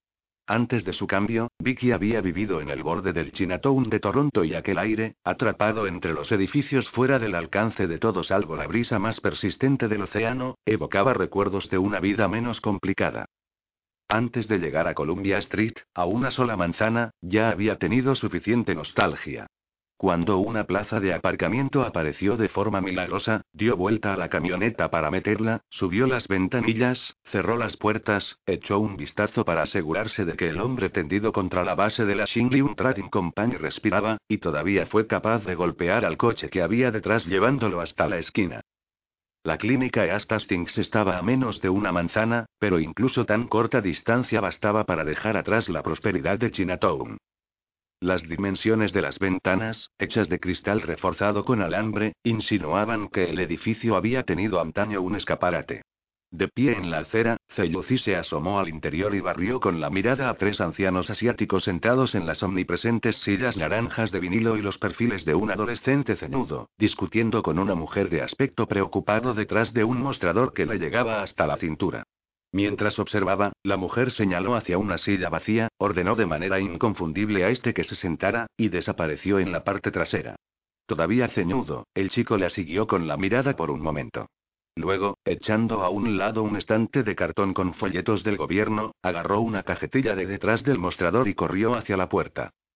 Celluci lo pilló antes de que traspusiera el umbral. Vete a la mierda, tío. Suéltame. Creo que no. Manejando a su forcejeante cautivo de vuelta al interior de la clínica, se interpuso entre el adolescente y la puerta. Esto es agresión, gilipollas. Déjame ir antes de que llame a un poli. ¿Te gustaría ver mi placa? preguntó Celucí con calma, aflojando su presa sobre la fina camiseta. El chico se apartó de un tirón, se giró deprisa para apoyarse contra el mostrador y alzó la vista. Tuvo que alzarla mucho. Joder, suspiró filosóficamente cuando comprendió que no era una pregunta retórica. ¿Qué está pasando aquí? Cellucí abrió la boca para contestar y la dejó abierta mientras bajaba la mirada, clavándola en la mujer más hermosa que había visto nunca. Estás perdiendo el tiempo, tío. Con una amplia sonrisa, el chico se volvió y tendió la mano. En equilibrio sobre la palma había una caja rectangular de condones. Decidí no esperar a la charla sobre sexo seguro, doctora. Este tipo me echó el guante cuando salía. La doctora levantó unos ojos de ónice hacia el rostro de Celluci. ¿Y ustedes? preguntó. Esto, Celluci. Movió la cabeza y logró recuperar el control de su cerebro. Sargento detective Michael Celluci, policía de Toronto. El adolescente le miró furioso sin creerle. ¿Toronto? No vaciles, tío. ¿No está un poco alejado de su jurisdicción, detective? Reflejos azul marino bailaron a través de un sedoso velo de cabello hebano al ladear ella la cabeza. Su explicación relativa a cómo había visto al chico echar mano detrás del mostrador omitió el hecho de que la clínica había sido su destino. Cuando acabó, la doctora pasó a mirar al muchacho. Estás robando a esta clínica, y estás robando a tus amigos. Eh. Ibas a dármelos. No toda la caja. La abrió, sacó seis envoltorios de plástico y se los dio. Ahora siéntate. Las normas dictan que se entregan junto con una charla, y vas a escucharla antes de irte. Metiendo las manos en los bolsillos de unos holgados vaqueros, se sentó. La doctora volvió a poner la caja detrás del mostrador y volvió a alzar la vista hacia Celucí, sus pestañas arrojando desflecadas sombras contra la curva de porcelana de sus mejillas. Me ha hecho un favor, detective. ¿Hay algo que pueda hacer por usted? ¿Almorzar conmigo? Sus ojos se ensancharon cuando comprendió que era su propia voz la que pronunciaba la invitación. La doctora parecía ser más de 30 centímetros más baja que él. Siempre había encontrado amedrentadoras a las mujeres de baja estatura. Su abuela apenas sobrepasaba el metro cincuenta. ¿Almorzar? ¿En qué estaría yo pensando? Uno de los viejos murmuró algo en chino. Los otros dos soltaron una risita. La perfecta curva de la barbilla de la doctora se elevó en un ángulo desafiante. ¿Por qué no? El Palacio del Jardín de Jade era un restaurante chino que no había sido descubierto por los turistas. Aquellos que encontraban por casualidad aquella descuidada calle lateral, si no se veían disuadidos por la pared verde de ladrillo aislante, echaban un vistazo a la baldosa que faltaba justo en la entrada y a las rayadas mesas de fórmica y normalmente decidían probar con algún lugar algo menos colorido.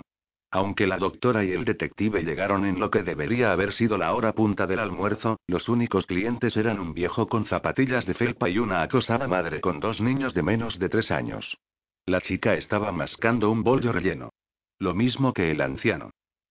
Suelo tomar tres empanadas de cerdo frito a la pequinesa, tofu muy hecho con gambas, y un rollito de primavera, dijo la doctora mientras se sentaba.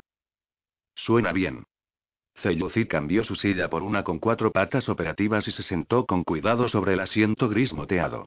El lugar olía sensiblemente mejor de lo que parecía. Pero el doble para mí.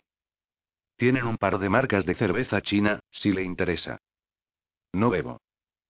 ¿No es poco usual para un oficial de policía? Siempre he oído decir que ustedes eran un puñado de alcohólicos. Algunos lo son. El camarero depositó una tetera de acero inoxidable. Otros tenemos otras formas de embotarnos. Observó, hipnotizado, cómo las cejas de ella se alzaban, cual alas de un esbelto mirlo. ¿Y cuál es su forma, detective? Peleo con una amistad. Ella pestañeó. ¿Cómo? Tengo peleas a gritos con una amistad. ¿Que se los devuelve? Él sonrió, comenzando a relajarse. Oh, sí. Es muy catártico. Quitando el envoltorio de papel de sus palillos chinos, los rompió. Ahora que me doy cuenta, no me ha dicho su nombre. Las mejillas de ella cobraron color. Oh. Lo siento mucho. Ebeseto. No tiene por qué. Después de todo, solo ha venido a almorzar conmigo porque los viejos de la clínica han dicho que no lo haría. ¿Tan evidente es? Celluci esperó hasta que la camarera dejó la bandeja de rollitos de primavera y un plato llano de salsa de judías negras, luego se encogió de hombros. Soy el único varón de mi generación y tengo una abuela de 93 años. Créame. Conozco el poder de la edad. La doctora Seto le miró fijamente por un momento, luego se cubrió la boca con la mano y se rió. Con el rollo de primavera a medio camino hacia la salsa, de pronto a Celluci se le hizo difícil respirar. No era una respuesta sexual, exactamente, era más bien que su belleza obtenía el 100% de su atención, sin dejar lugar a preocupaciones tan mundanas como inspirar y expirar. Tras un instante, se obligó a sí mismo a mojar, masticar y tragar, encontrando un cierto equilibrio en la comida familiar. En lo que respecta a conseguir información, el almuerzo fue un completo desastre. La doctora Seto pareció a la vez sorprendida y aliviada por el tono claramente ligero de la conversación. Yendo de vuelta a la clínica, agotadas las trivialidades sobre las que hablar, Celluci se volvió agradecido cuando la doctora se hizo sombra en los ojos con una mano y susurró. Me pregunto qué está pasando allí. Allí, en el Centro Cultural Chino, una furgoneta amarillo chillón de la televisión por cable se había parado sobre el ancho paso peatonal y sus ocupantes estaban ocupados en arrojar montones de material de grabación. Es como ver a los payasos saliendo del cochecito del circo, dijo Celuci mientras otra pila de indistinguibles cajas negras era puesta en precario equilibrio encima del montón. Dejando su carga de cables, un hombre alto y delgado con cola de caballo enderezó la pila en el último instante y comenzó una enérgica discusión con alguien que seguía en la furgoneta, una discusión que se vio interrumpida antes de empezar en realidad cuando Patricia Chow salió como una fiera del edificio. Segundos después, los cables volvieron a tenderse y el equipo siguió siendo descargado. La doctora Seto parecía intrigada. Me pregunto qué es lo que ha dicho. ¿Conoce a la señorita Chow? Algo en la voz de ella sugería que sí. La doctora asintió.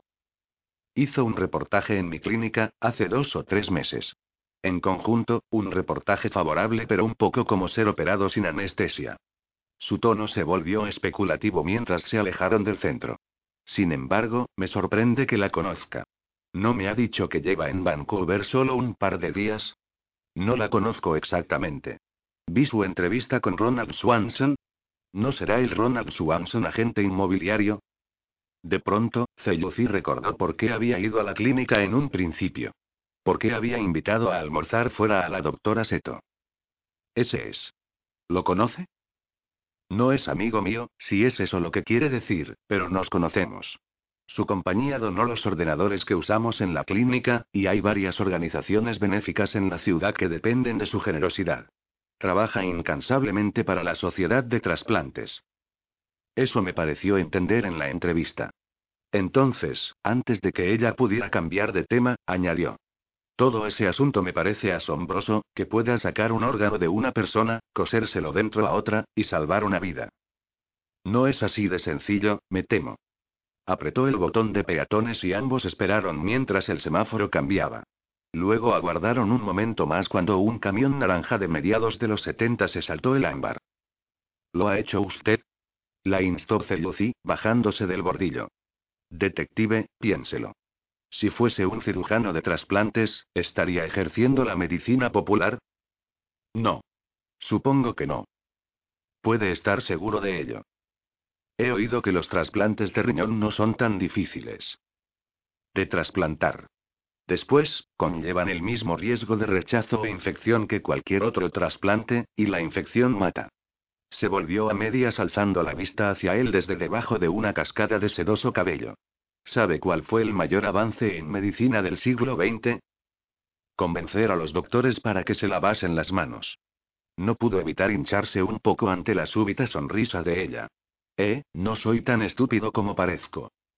Vicky se habría aprovechado de semejante pie, la doctora Seto parecía tan horrorizada de que él pudiera creer que ella pensaba que lo era, que Celuci se encontró disculpándose y desviándose de su camino para mostrarse encantador durante el resto del paseo. De nuevo en la clínica, la doctora accedió de buena gana de guiarlo en una rápida visita. Siempre que sea muy rápida. Los mismos tres ancianos, al menos Celuci creía que lo eran, observaron cada uno de los movimientos de ambos. A no ser que hubiera un quirófano oculto en el sótano, no trasplantaban riñones en el edificio. Sin embargo, muchos de los pacientes de la clínica eran de la clase de gente que podía desaparecer sin que se hicieran preguntas. Varios de ellos lo habían hecho. Sencillamente nunca regresan. La doctora Seto suspiró mientras volvía a enfundarse la bata de laboratorio. Resulta descorazonador. ¿Tiene alguna idea de a dónde pueden haber ido? De vuelta al este, tal vez. Es de esperar que a casa. Sus ojos contemplaron rostros que él no podía ver. Por desgracia, me temo que demasiados de ellos han acabado formando parte de las estadísticas policiales de una u otra clase. Cuando él sacó la arrugada fotocopia de la foto de la autopsia, ella negó con la cabeza. No. No es uno de los míos. Cellucí había visto embusteros igual de sinceros y casi tan hermosos, pero la creyó. Una mujer claramente colocada entró tambaleándose, se dobló de dolor y aulló pidiendo a un médico. Celluci musitó un adiós que dudó oyera nadie, y se fue. Volviendo al coche, luchó con una creciente melancolía. Él y Vicky solían ir a un chino más o menos una vez al mes. A menudo eran los dos únicos caucásicos en el restaurante de dos plantas y dominaban al resto de la clientela. Las mujeres entradas en años que servían la comida de cuando en cuando se acercaban hacia ellos, moviendo la cabeza y murmurando. Usted no quiere. Era algo que nunca podrían volver a hacer. Una multa de aparcamiento de 20 dólares no mejoró su humor. El tráfico no disminuyó hasta que estuvo casi en la biblioteca. En aquellos tiempos en los que iba de uniforme, un viejo sargento de la División 14 solía decir, si surge el nombre de alguien tres veces durante una investigación, puedes ir a por la sentencia, porque ese es el hijo de puta que cometió el crimen. El nombre de Ronald Swanson había salido a relucir dos veces ya. Un poco de excavación desenterró el nombre de la clínica que había mencionado Patricia Chow, una clínica privada en la que gente en el último estadio de un fallo renal espera un riñón, según antiguos números del semanario Business in Vancouver, Ronald Swanson había sido responsable de su construcción, formaba parte de la junta directiva y aportaba una gran parte del soporte económico. Proyecto Esperanza no figuraba en la lista de clínicas de la guía telefónica, pero no era nada sorprendente pues probablemente se necesitaba la recomendación de un médico para conseguir entrar. Frotándose los ojos, Celluci dejó el cubículo de estudio individual de microfichas, extrajo su tarjeta telefónica y llamó a la clínica desde el vestíbulo de la biblioteca. Sin identificarse, preguntó si tenían algún cirujano de trasplantes en plantilla. Fríamente profesional, la enfermera de guardia dijo que sí. Celluci le dio las gracias y colgó. Móvil. La esposa de Swanson había muerto de un fallo renal mientras esperaba un trasplante. Swanson podía querer vengarse contra el sistema que le había fallado. O tal vez la muerte de ella le había hecho fijarse en un mercado aguardando a ser explotado. Medios. Swanson tenía acceso a las instalaciones y los fondos precisos para comprar a cualquier talento que quisiera. Oportunidad. ¿Y si la doctora Seto no supiese que estaba suministrando los donantes? La compañía de Swanson le había donado sus ordenadores. Podía volver a acceder a ellos en busca de la información que necesitaba, según Patricia Chow, los hackers experimentados estaban a 10 centavos la docena, y su anterior experiencia probaba que uno de cada 12 ciudadanos honrados podía ser comprado. Con bastante dinero tienes la posibilidad de hacer cualquier cosa. Un argumento difícil de rebatir, pero no tenía nada que pudiera llamarse evidencia por mucho que dejara correr la imaginación. Nada que pudiera ofrecer a la policía que justificase un arresto e impidiera a Henry Fitzroy tomarse la justicia por su mano. Pero, si bien circunstancial, la conexión entre Ronald Swanson y el fantasma de Henry era lo bastante sólida para que valiera la pena un viajecito hasta Proyecto Esperanza. Mientras volvía a meterse en la camioneta, Celluci se preguntó de dónde habían salido los ordenadores de la Sociedad de Trasplantes. En Toronto, donde su placa significaba algo, habría tenido dónde apoyarse para investigar. De no estar implicados Vicky y Henry, habría controlado los bares donde lo más selecto de Vancouver pasaba el rato y averiguado a dónde les estaba llevando su investigación. Salvo que, por supuesto, yo no me vería implicado si ese bastardo real de vampiro no muerto escritor de novela rosa, Henry Fitzroy, no hubiese implicado a Vicky. No tenías por qué venir, le recordó la vocecita en su cabeza. Sí. Claro, resopló mientras arrancaba y se perdía en el tráfico. Como si ella pudiera hacerlo todo sola. De forma deliberada eligió no pensar en lo que Vicky podía o no haber hecho entre el ocaso y el alba la noche anterior. Por desgracia, no estaba en Toronto, había vampiros implicados, y no se le ocurría ninguna razón plausible para que nadie debiera contarle nada. Proyecto Esperanza ocupaba una parcela de tierra bastante grande en el extremo este de Vancouver Norte.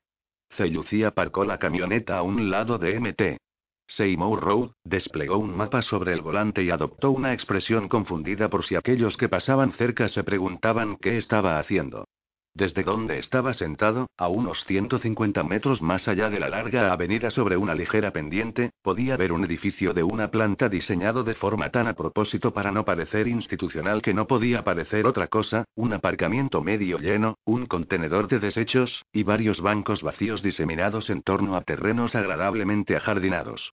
La orientación del edificio le permitía ver un lado y parte de la trasera. La distancia desde la carretera hacía que no pudiera ver una mierda en cuanto a detalles. Soltando un suspiro, sacó un juego de prismáticos en miniatura plegable de la guantera. En uno de sus momentos más caprichosos, Vicky había encargado un par anunciado en una revista que aseguraba eran exactamente como los usados por la KGB. Celluci ponía en duda la conexión con la KGB, pero tuvo que reconocer, aunque no a Vicky, que, para su tamaño, no estaban mal. Una inspección más de cerca le hizo saber que todas las ventanas tenían persianas y que eliminación de residuos Dailau vaciaba el contenedor dos veces por semana. Así que ¿cuánto tiempo me quedo aquí? Preguntó a su reflejo en el espejo retrovisor. La vigilancia lejos de una multitud que hiciera de cobertura siempre era una lata, y hacerse pasar por un turista perdido no resultaría verosímil durante mucho tiempo. Tal vez debería entrar y preguntar direcciones. Ver si pueden echarme una mano, vaya. Un hombre grande con vaqueros claros y una camiseta roja cruzó el aparcamiento y se metió en uno de esos híbridos tan modernos entre deportivo y utilitario que parecía conducir una de cada dos personas en la costa. A través de los prismáticos, Celluci lo observó llevando marcha atrás el vehículo hacia la clínica. Cuando se detuvo, el ángulo del edificio lo tapó del todo salvo un trozo del parachoques delantero derecho. ¿Por qué das marcha atrás hacia un edificio? ¿Por qué estás cargando algo en el maletero? Entornar los ojos no servía. La clínica seguía en medio. ¿Y qué estás cargando? Esa es la cuestión, ¿no? Podía ser cualquier cosa. Las probabilidades de que fuese un cadáver con un solo riñón eran ínfimas. Pero la vida es jugársela, y a veces tienes suerte. Siguió al coche mientras este bajaba por la avenida, arrojó los prismáticos sobre el asiento del pasajero y puso en marcha la camioneta. Aparentando todavía estudiar el mapa, dejó que el hombre de la camiseta roja pasara junto a él, luego arrancó para seguirle a una distancia prudencial. Su ruta llevaba directamente al MT. Seymour Provincial Park. Cuando su presa giró por un camino forestal, Celluci siguió detrás. Incluso él era incapaz de confundirse con el tráfico cuando no había ningún tráfico con el que confundirse. Un giro ilegal de 180 grados después, aparcó sobre el arcén tan lejos como le pareció seguro, esperando que barra los arbustos ocultasen la camioneta en caso de que el coche reapareciera de repente. No fue exactamente de repente. Una hora y diez minutos más tarde, el coche asomó su delantera de nuevo sobre MT. Seymour y se dirigió hacia la ciudad. Muy bien, donde quiera que haya ido, no hay más de 35 minutos. Pasados 14 minutos, Celluci comenzó a darse cuenta de que, pese a que estaban tan próximos a una gran zona metropolitana, había un buen montón de nada ahí fuera. No se le daba bien la nada. Comprendía el asfalto y el cristal, pero los árboles eran un misterio para él. Transcurridos otros 16 minutos, otro camino forestal formaba ángulo con el primero. Había claras huellas de neumáticos en el sendero, a todas luces dejadas con la última lluvia. Lanzó mentalmente una moneda y subió por el camino nuevo. Las huellas tenían que ser recientes, la última lluvia había caído para el almuerzo, abriéndose los cielos, descargando y aclarando en el tiempo que le había llevado encargar la comida y comérsela. Pasados otros ocho minutos, paró en lo que parecía ser un campamento forestal abandonado. Jesucristo, puede enterrarse a un ejército en este rebotijo. Los cuerpos sepultados en tierra virgen solían ser encontrados porque la zona había sido removida. Aquella zona en particular no podía resultar más removida. Los hombres que habían talado su espacio vital en esta parte del bosque no habían sido cuidadosos. Marcas de neumáticos, viejas y nuevas, entrecruzaban el claro artificial, y las huellas de botas no le decían nada. Estupendo. ¿Dónde está el equipo de identificación cuando lo necesitas? Quiero moldes en yeso de esas pisadas, y quiero que espolvoreéis todo este lugar en busca de huellas. Resopló y movió la cabeza. Podía remover cada pedazo de mugre fresca que encontrara, o bien. ¿Me estás buscando? Con una amplia sonrisa, Celluci se volvió. Estoy buscando a alguien que pueda orientarme. El hombre de la camiseta roja era un poco más grande que él. Eso no sucedía a menudo. Y no es muy normal que suceda ahora. Tenía las proporciones familiares de los hombres que pasan su tiempo en prisión levantando pesas. La parte superior musculada de manera impresionante sobre las piernas de un tío normal. Sus ojos grandes y castaños parecían fuera de lugar en su expresión agresiva, aunque la pistola semiautomática de 9 milímetros que empuñaba, casi tragada por un enorme puño, encajaba a la perfección. Esperando todavía librarse hablando de lo que fuera en lo que se había metido, Celluci le miró fijamente con asombro. ¿Eh? ¿Y esa pistola? Estabas aparcado observando la clínica. Me has seguido hasta aquí. Dímelo tú. No sé de qué está hablando. Solo soy un tipo de Ontario que se ha perdido buscando la casa del guarda. Échame tu cartera. Ah. Ah, entiendo. Estoy en medio de ninguna maldita parte y estoy siendo asaltado. Celluci se sacó de un tirón la cartera del bolsillo trasero y la lanzó al suelo a los pies del hombre. La carterica de cuero que contenía su credencial de la policía seguía en su bolsillo. Tenía una oportunidad. ¿Quiere las llaves de la camioneta también? Consume una barbaridad, así que la tiene a su disposición. Cállate. Sin dejar de mirar con sus mansos ojos la cara de Celluci, el pistolero se acuclilló y recogió rápidamente el billetero. Ojeó todos los compartimentos, miró más de cerca todas las tarjetas de crédito, sin distraerse nunca lo bastante para que Celluci pudiera actuar. Entonces hizo una pausa y metió un dedo en un hueco interior y enganchó una fotografía. Sus labios se recompusieron en una triunfante sonrisa sarcástica, y algo brilló en lo hondo de sus ojos de cachorrito. La que está a es tu abuelita, agente Celluci. 9. Antes incluso de que el día lo hubiera liberado por completo, Henry pudo sentir el frío dibujando congeladas formas sobre su piel en una macabra parodia de la caricia de un amante. Abriendo los ojos, casi creyó poder ver las heladas corrientes flotando en el aire como niebla invernal. Aquello sabía que estaba despierto. Podía sentirlo esperando. Bajando las cejas airado, encendió la lámpara y se incorporó. No le esperaba. Le esperaban. El segundo fantasma era un poco más joven. Menos de 20 años en vez de poco más de esa edad. Un anillo de metal centelleaba en una de las ventanas de su nariz. La blanca calavera impresa sobre la camiseta negra sin mangas sonreía burlona a Henry como si apreciase la ironía de la cabeza de la muerte vestida por el muerto. Por lo que Henry podía distinguir, su anatomía era correcta. Aquel segundo espectro había conservado las manos. Jesús bendit, en el último instante, comprendió que no debería haber hablado en voz alta, pero para entonces era demasiado tarde. Ningún sonido audible salió de ambas bocas abiertas mucho más de lo que los límites de la piel y el hueso habrían permitido. Cuando aullaron, el alma pudo oír el tormento que los oídos no podían. El corazón de Henry empezó a acelerarse hasta latir casi a ritmo mortal, pero la repentina ira le proporcionó una barrera contra las oleadas de desesperación. ¿Cómo se atrevían a hacerle responsable de las vidas que le rodeaban?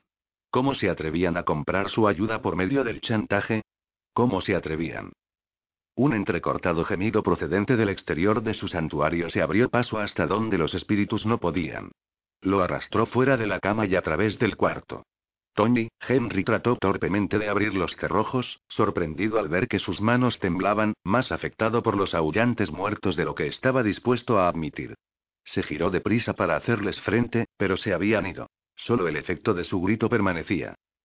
Arrancando el último cerrojo de la madera, abrió de un tirón la puerta. Tony.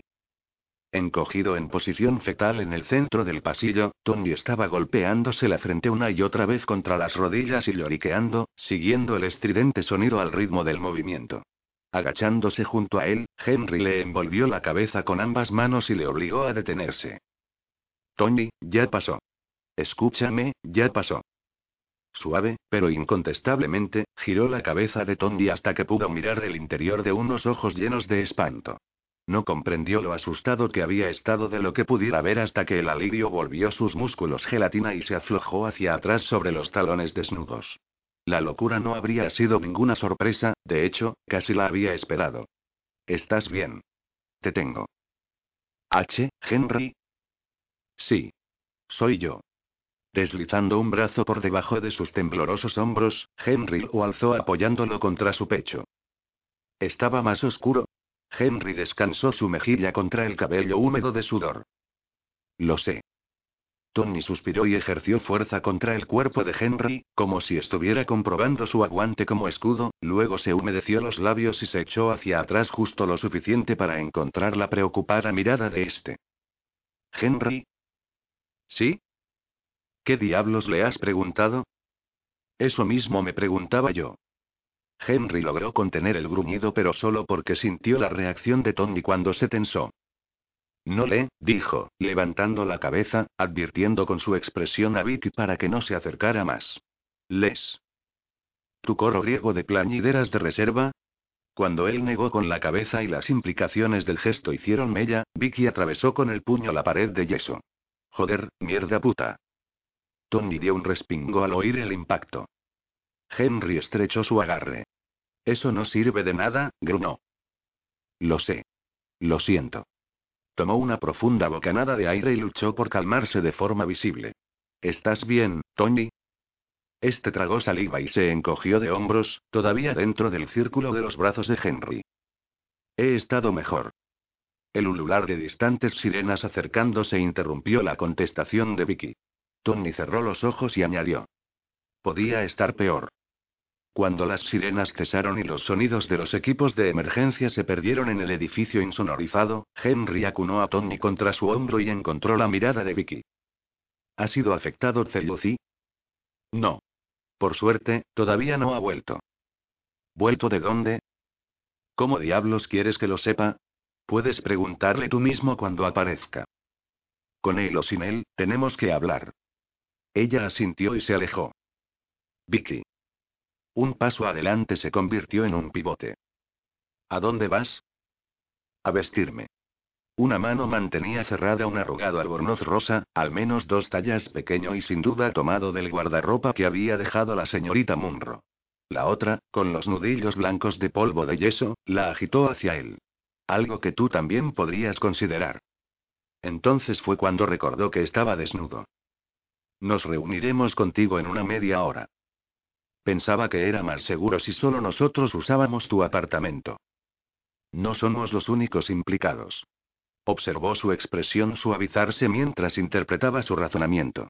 Echando un vistazo a Tony, que necesitaría poner algo de distancia entre el terror y él mismo, Vicky asintió, y se fue.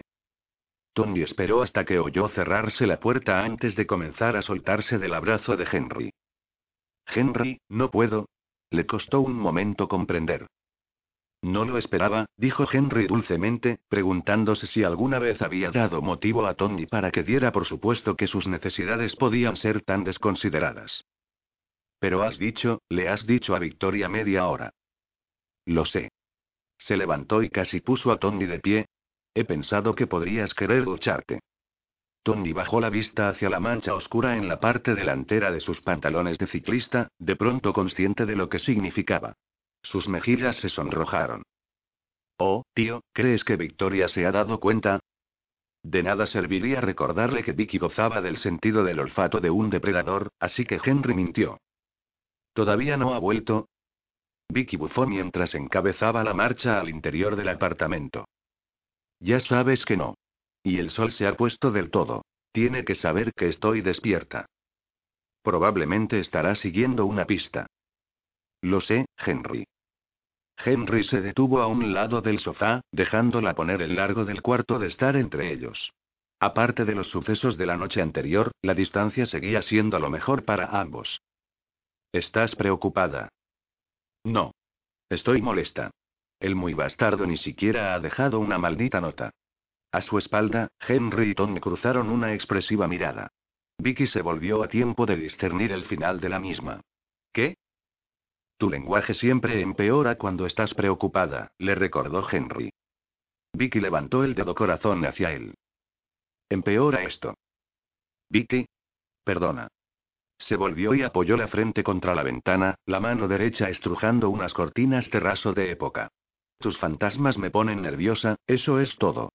No hay ninguna razón por la que tenga que estar aquí con el ocaso. Tiene casi 40 años, por Dios.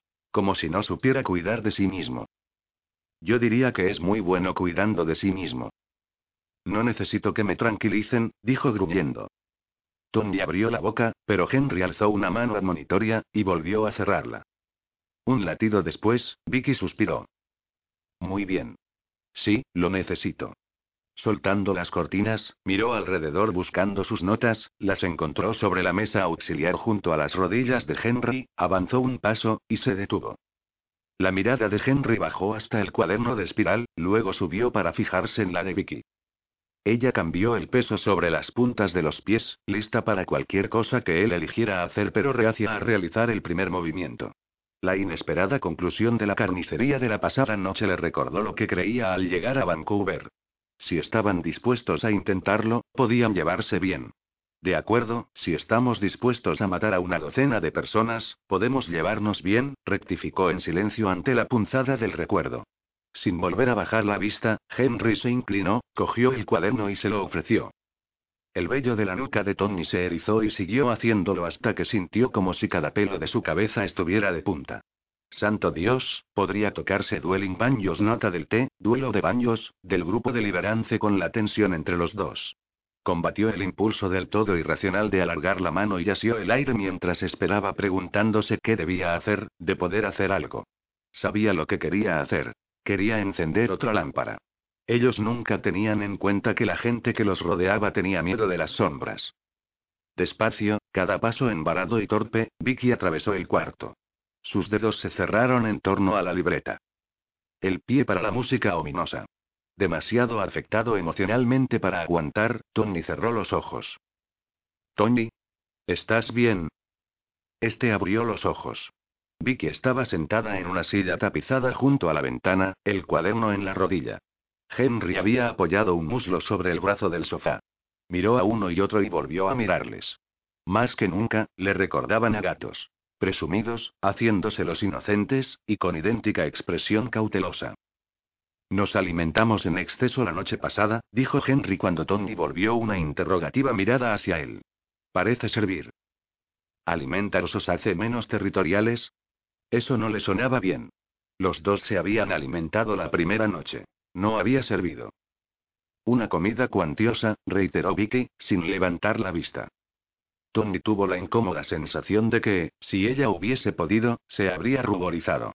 Si bien tenía curiosidad acerca de qué podía avergonzar a Victoria Nelson, decidió no insistir.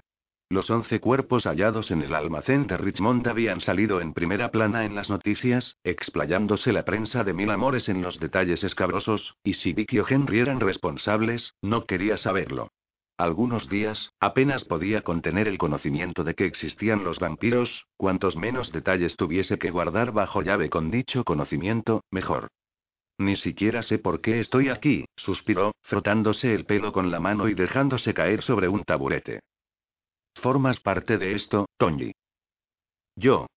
Se restregó las manos en los vaqueros y se quedó mirando las huellas de humedad de sus palmas. Sí, supongo que sí. Henry se puso de pie y avanzó un paso. Tony se había duchado y cambiado e insistía en que estaba bien, en que el alarido del fantasma no le había causado verdadero daño, pero estaba claro que no lo estaba y que sí se lo había hecho. Entonces, ¿qué hay del otro espectro? Preguntó Vicky antes de que Henry pudiera hablar. Sorprendido de que ella pudiera ser tan insensible a lo que Tony estaba pasando, Henry se giró mirándola furioso. Ella le miró a los ojos y movió la cabeza. Las cejas de él se hundieron hasta el puente de la nariz. ¿Cómo se atrevía? Mantente al margen de esto. Tony es mío, no tuyo. Las palabras se agolpaban en su boca, listas para ser proferidas cuando miró en dirección a Tony y comprendió que ya no era cierto. Lo peor de todo, no le sorprendió demasiado. Cuatrocientos cincuenta y tantos años viviendo camuflado entre mortales le permitieron ocultar su reacción. El segundo espectro, dijo con calma, respondiendo a su pregunta puesto que en realidad no había nada más que pudiera decir, no allí, no entonces, es un hombre más joven, con manos. Parece un chico de la calle, la nariz perforada, botas militares. Una calavera sonriente en una camiseta negra sin mangas. Una repetición del alarido asomó en la voz de Tony. ¿Lo conoces? Vicky se inclinó hacia adelante. Henry gruñó por lo bajo y ella se giró rauda, mostrando sus propios dientes. ¿Cuál es tu problema? Si Tony lo conoce, eso resolverá el caso. Si Tony lo conoce, acaba de perder a un amigo. Y estamos en condiciones de asegurarnos de que no pierda ninguno más. No lo conocía, ni era un amigo. ¿De acuerdo? Los codos sobre las rodillas. Tony enterró la cara en sus manos. Solo lo vi en la calle. Eso es todo. No lo conocía. No es lo que se dice una pinta única. Manteniendo parte de su atención sobre Vicky, Henry cruzó la habitación y se agachó sobre una rodilla al lado de Tony. Así que las cosas estaban cambiando, habían cambiado, entre ellos. No lo bastante para impedirle ofrecer consuelo. Tal vez no fuera él. Era él. ¿Estás seguro? Estaba tan seguro de ello como nunca lo había estado de ninguna otra cosa en su vida. No le habría sorprendido en absoluto si Henry hubiera dicho que la calavera se había unido al alarido. Sí. Estoy seguro. Estaba diciendo adiós a uno de sus colegas enfrente de la tienda. Se dieron la mano, por eso lo recuerdo. No serán muchas manos cuando vives en la calle. Se encontró a sí mismo extrañamente reacio a hablarles de la manera en que la calavera le había sonreído. Habían visto cosas más extrañas, ¿qué diablos? Ellos eran cosas extrañas, y había muchas posibilidades de que le creyeran, pero había sido demasiado fantástico y había tenido bastante por esa noche. ¿Crees que podrías encontrar a su amigo? Preguntó Vicky antes de que Henry pudiera hablar otra vez. No sé. Alzó la cabeza. Supongo que lo reconocería si lo viera. ¿Crees que sabe dónde fue el F? ¿El tipo muerto? Creo que vale la pena probar suerte. Si eso te causa dolor, comenzó a decir Henry, asiendo el hombro de Tony, no. Lo haré. Cambiando de posición sobre el taburete, miró a Henry a los ojos. Tengo que hacer algo. No puedo quedarme sentado sin más y esperar a que se vaya. Vicky sintió como la tela del sofá comenzaba a rasgarse bajo sus dedos y rápidamente obligó a su mano a relajarse. Henry de rodillas siempre la había impresionado mucho. Tal vez por eso cazamos solos, pensó, mientras él se levantaba y acariciaba la mejilla de Tony. Juntos existe el constante recuerdo de que la embriagadora intimidad compartida antes del cambio te está por siempre jamás negada. Cualquier otro vampiro se convierte en tu ex. Siento interrumpir, dijo con un grudido. Pareció algo sorprendida de su tono, y trató de cambiarlo, pero la noche es corta, y tenemos mucho que hacer. ¿Tenemos? Henry dejó caer la mano de nuevo a su costado. Hay casi tres millones de personas en esta ciudad, Henry. Y Tony no cuenta con tus ventajas.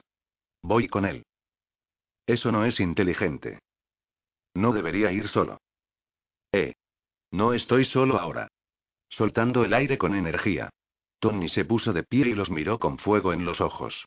Y de verdad odio esa mierda arrogante de yo sé que es mejor porque soy una criatura no muerta de la noche. Relajaos los dos de una maldita vez. Me vuelvo a mi cuarto a ponerme con una facha más elegante para la calle. Si tú, apuntó con un dedo hacia Henry, quieres venir conmigo para encontrar al compañero del fantasma, bien. Puedo aprovechar tu ayuda. Si no, Solo estábamos preocupados por ti, Tony. Este suspiró y puso los ojos en blanco. Bien. Gracias. ¿He dicho que no lo estuvierais? Encorvando los hombros, las manos hundidas en los bolsillos de delante de los vaqueros, mascullando todavía, salió del apartamento. Un embarazoso silencio siguió al cerrarse de la puerta. Bueno, musitó Vicky tras un largo instante, como uno de mis viejos profesores de sociología solía decir, el cambio es una constante. Excepto para nosotros. Nosotros no cambiamos. Eso es una tontería, Henry, y además melodramática. Cambias, te adaptas, o mueres. O mueres. El instinto territorial se abrió paso a través de la superficial cortesía que habían logrado mantener, los ojos de Henry se ensombrecieron y su voz se volvió helada. ¿Estás amenazándome? Vicky pudo sentirse respondiendo a su desafío. No quería, quería aferrarse a la débil tregua que la matanza y el sexo habían provocado. No solo porque ello significaba que ella estaba en lo cierto desde el principio y los vampiros podían coexistir, sino porque se trataba de Henry, y lo, los, quería de vuelta. No me rindo fácilmente, advirtió al mundo en general.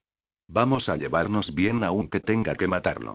Sosteniendo la mirada de él, aplastó una reacción instintiva poniéndola de nuevo bajo control consciente. No, dijo cuando pensó que podía confiar en su voz. No estoy amenazándote. El teléfono sonó. Será Celucí viniendo. Si me disculpáis. El lápiz que Vicky todavía tenía en la mano derecha se partió, pero logró deshacer el contacto visual y volverse para coger el teléfono. Había estado cerca, y si Henry presionaba, podía ir directo a través de las endebles barreras que apenas contenían el deseo de atacar de ella, pero aquella vez, al menos, no iba a rendirse ante la biología. Nunca se había dejado vencer por ella durante el día y que la colgasen si la dejaba gobernarla una vez el sol se había puesto. Era, como ellos decían, hora de recibir a la noche. El auricular crujió bajo su presa pero el plástico aguantó. ¿Qué? Henry se obligó a girarse y alejarse, recordándose a cada paso que no estaba cediendo a otro el territorio que había reclamado como suyo. Para su sorpresa, fue más fácil de lo que había sido otras noches. Como la mayoría de las cosas en la vida, incluso en una vida inmortal, parecía que la práctica marcaba una diferencia. Para cuando sus talones resonaron contra la pizarra mexicana del vestíbulo, la razón se había llevado el gato al agua. Se trata de Vicky, hizo saber a su imagen en el espejo de marco dorado. Ella no quiere tu territorio. Su reflejo le devolvió una torcida sonrisa. Se trata de Vicky, explicaba bastante bien la situación. Había sido única como mortal, nada que hiciera entonces debería sorprenderle. Durante el corto tiempo que habían estado juntos, él había hecho cosas que nunca habría considerado hacer por sí solo. Tal vez no haga falta ser tan drástico. No se trataba de San Pablo de camino a Damasco, pero sí de una epifanía en todo caso. Tal vez, repitió pensativo para sí mismo. No era Celuci. Era alguien que no sabía que la señorita Evans había muerto. Henry regresó al arco que separaba el cuarto de estar del vestíbulo. Por amor de la no agresión mutua, no pasó de allí. ¿Estás preocupada por él? No me digas, Sherlock.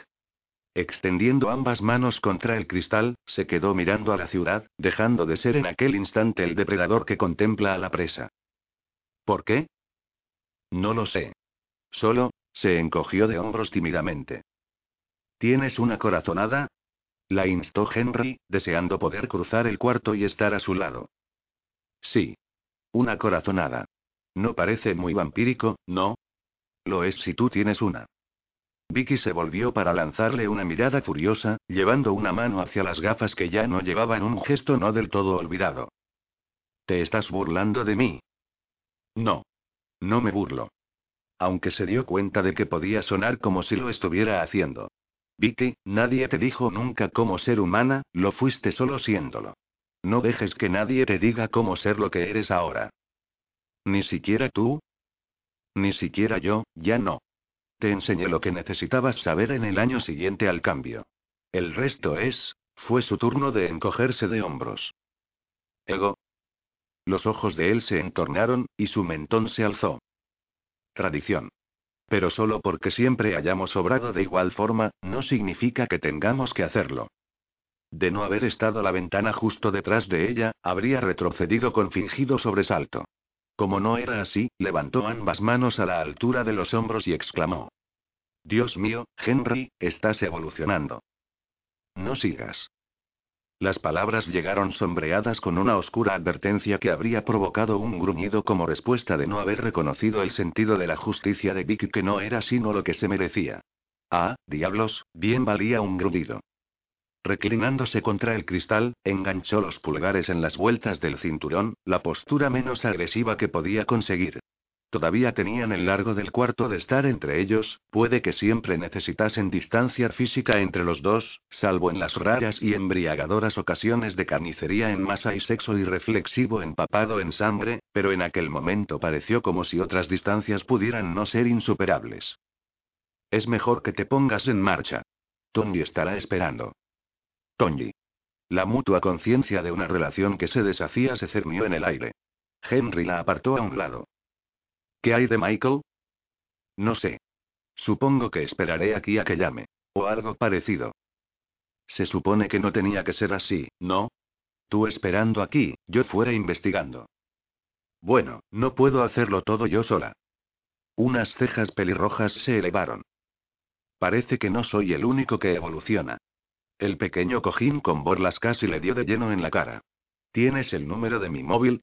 Recuerda que las conversaciones pueden captarse en onda corta, le advirtió él cuando ella sacó la tarjeta de Henry del bolsillo y la agitó hacia este.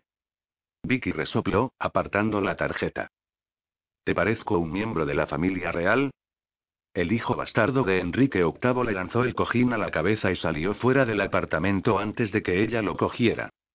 Aunque Vicky lo habría negado de haberlo sacado a alguien a relucir, le alegró que se fuera. Estando más o menos cerca, las complejas fuerzas que los ligaban dominaban sus pensamientos, y en aquel momento ello la hizo sentirse infiel a Lucy. ¿Sabes lo mucho que querías que Henry y yo dejáramos de lanzarnos zarpazos el uno al otro? Bien, participamos en una orgía en absoluto premeditada, matamos a no sé cuánta gente, y acabamos jodiendo casi encima de un cadáver. Parece que ha servido de algo. Resopló. No lo creo. Su ausencia la roía, y no podía quedarse quieta. No tenía ninguna razón para creer que pudiera estar en un apuro, pero tampoco la tenía para no creerlo. Viéndose en el dormitorio principal, se dejó caer sobre el borde de la cama y recogió el saco de dormir de él, envolviéndose en su aroma. ¿Estaría tan preocupada, se preguntó, si no me sintiera culpable? No importa. Una pregunta estúpida. Volviendo al cuarto de estar, se arrellanó en la silla junto a la ventana y cogió su libreta. Siempre la había ayudado a escribir las cosas, eso no había cambiado, aunque echaba en falta el peso de una taza de café en la mano izquierda. Escudriñando la descripción que había garrapateado del segundo fantasma, pasó a la siguiente hoja en blanco y echó un vistazo alrededor en busca de su lápiz. Ambos pedazos estaban junto a la ventana. Oh, maldita sea. Vio la punta de un lápiz asomando de las páginas amarillas en la mesa del teléfono.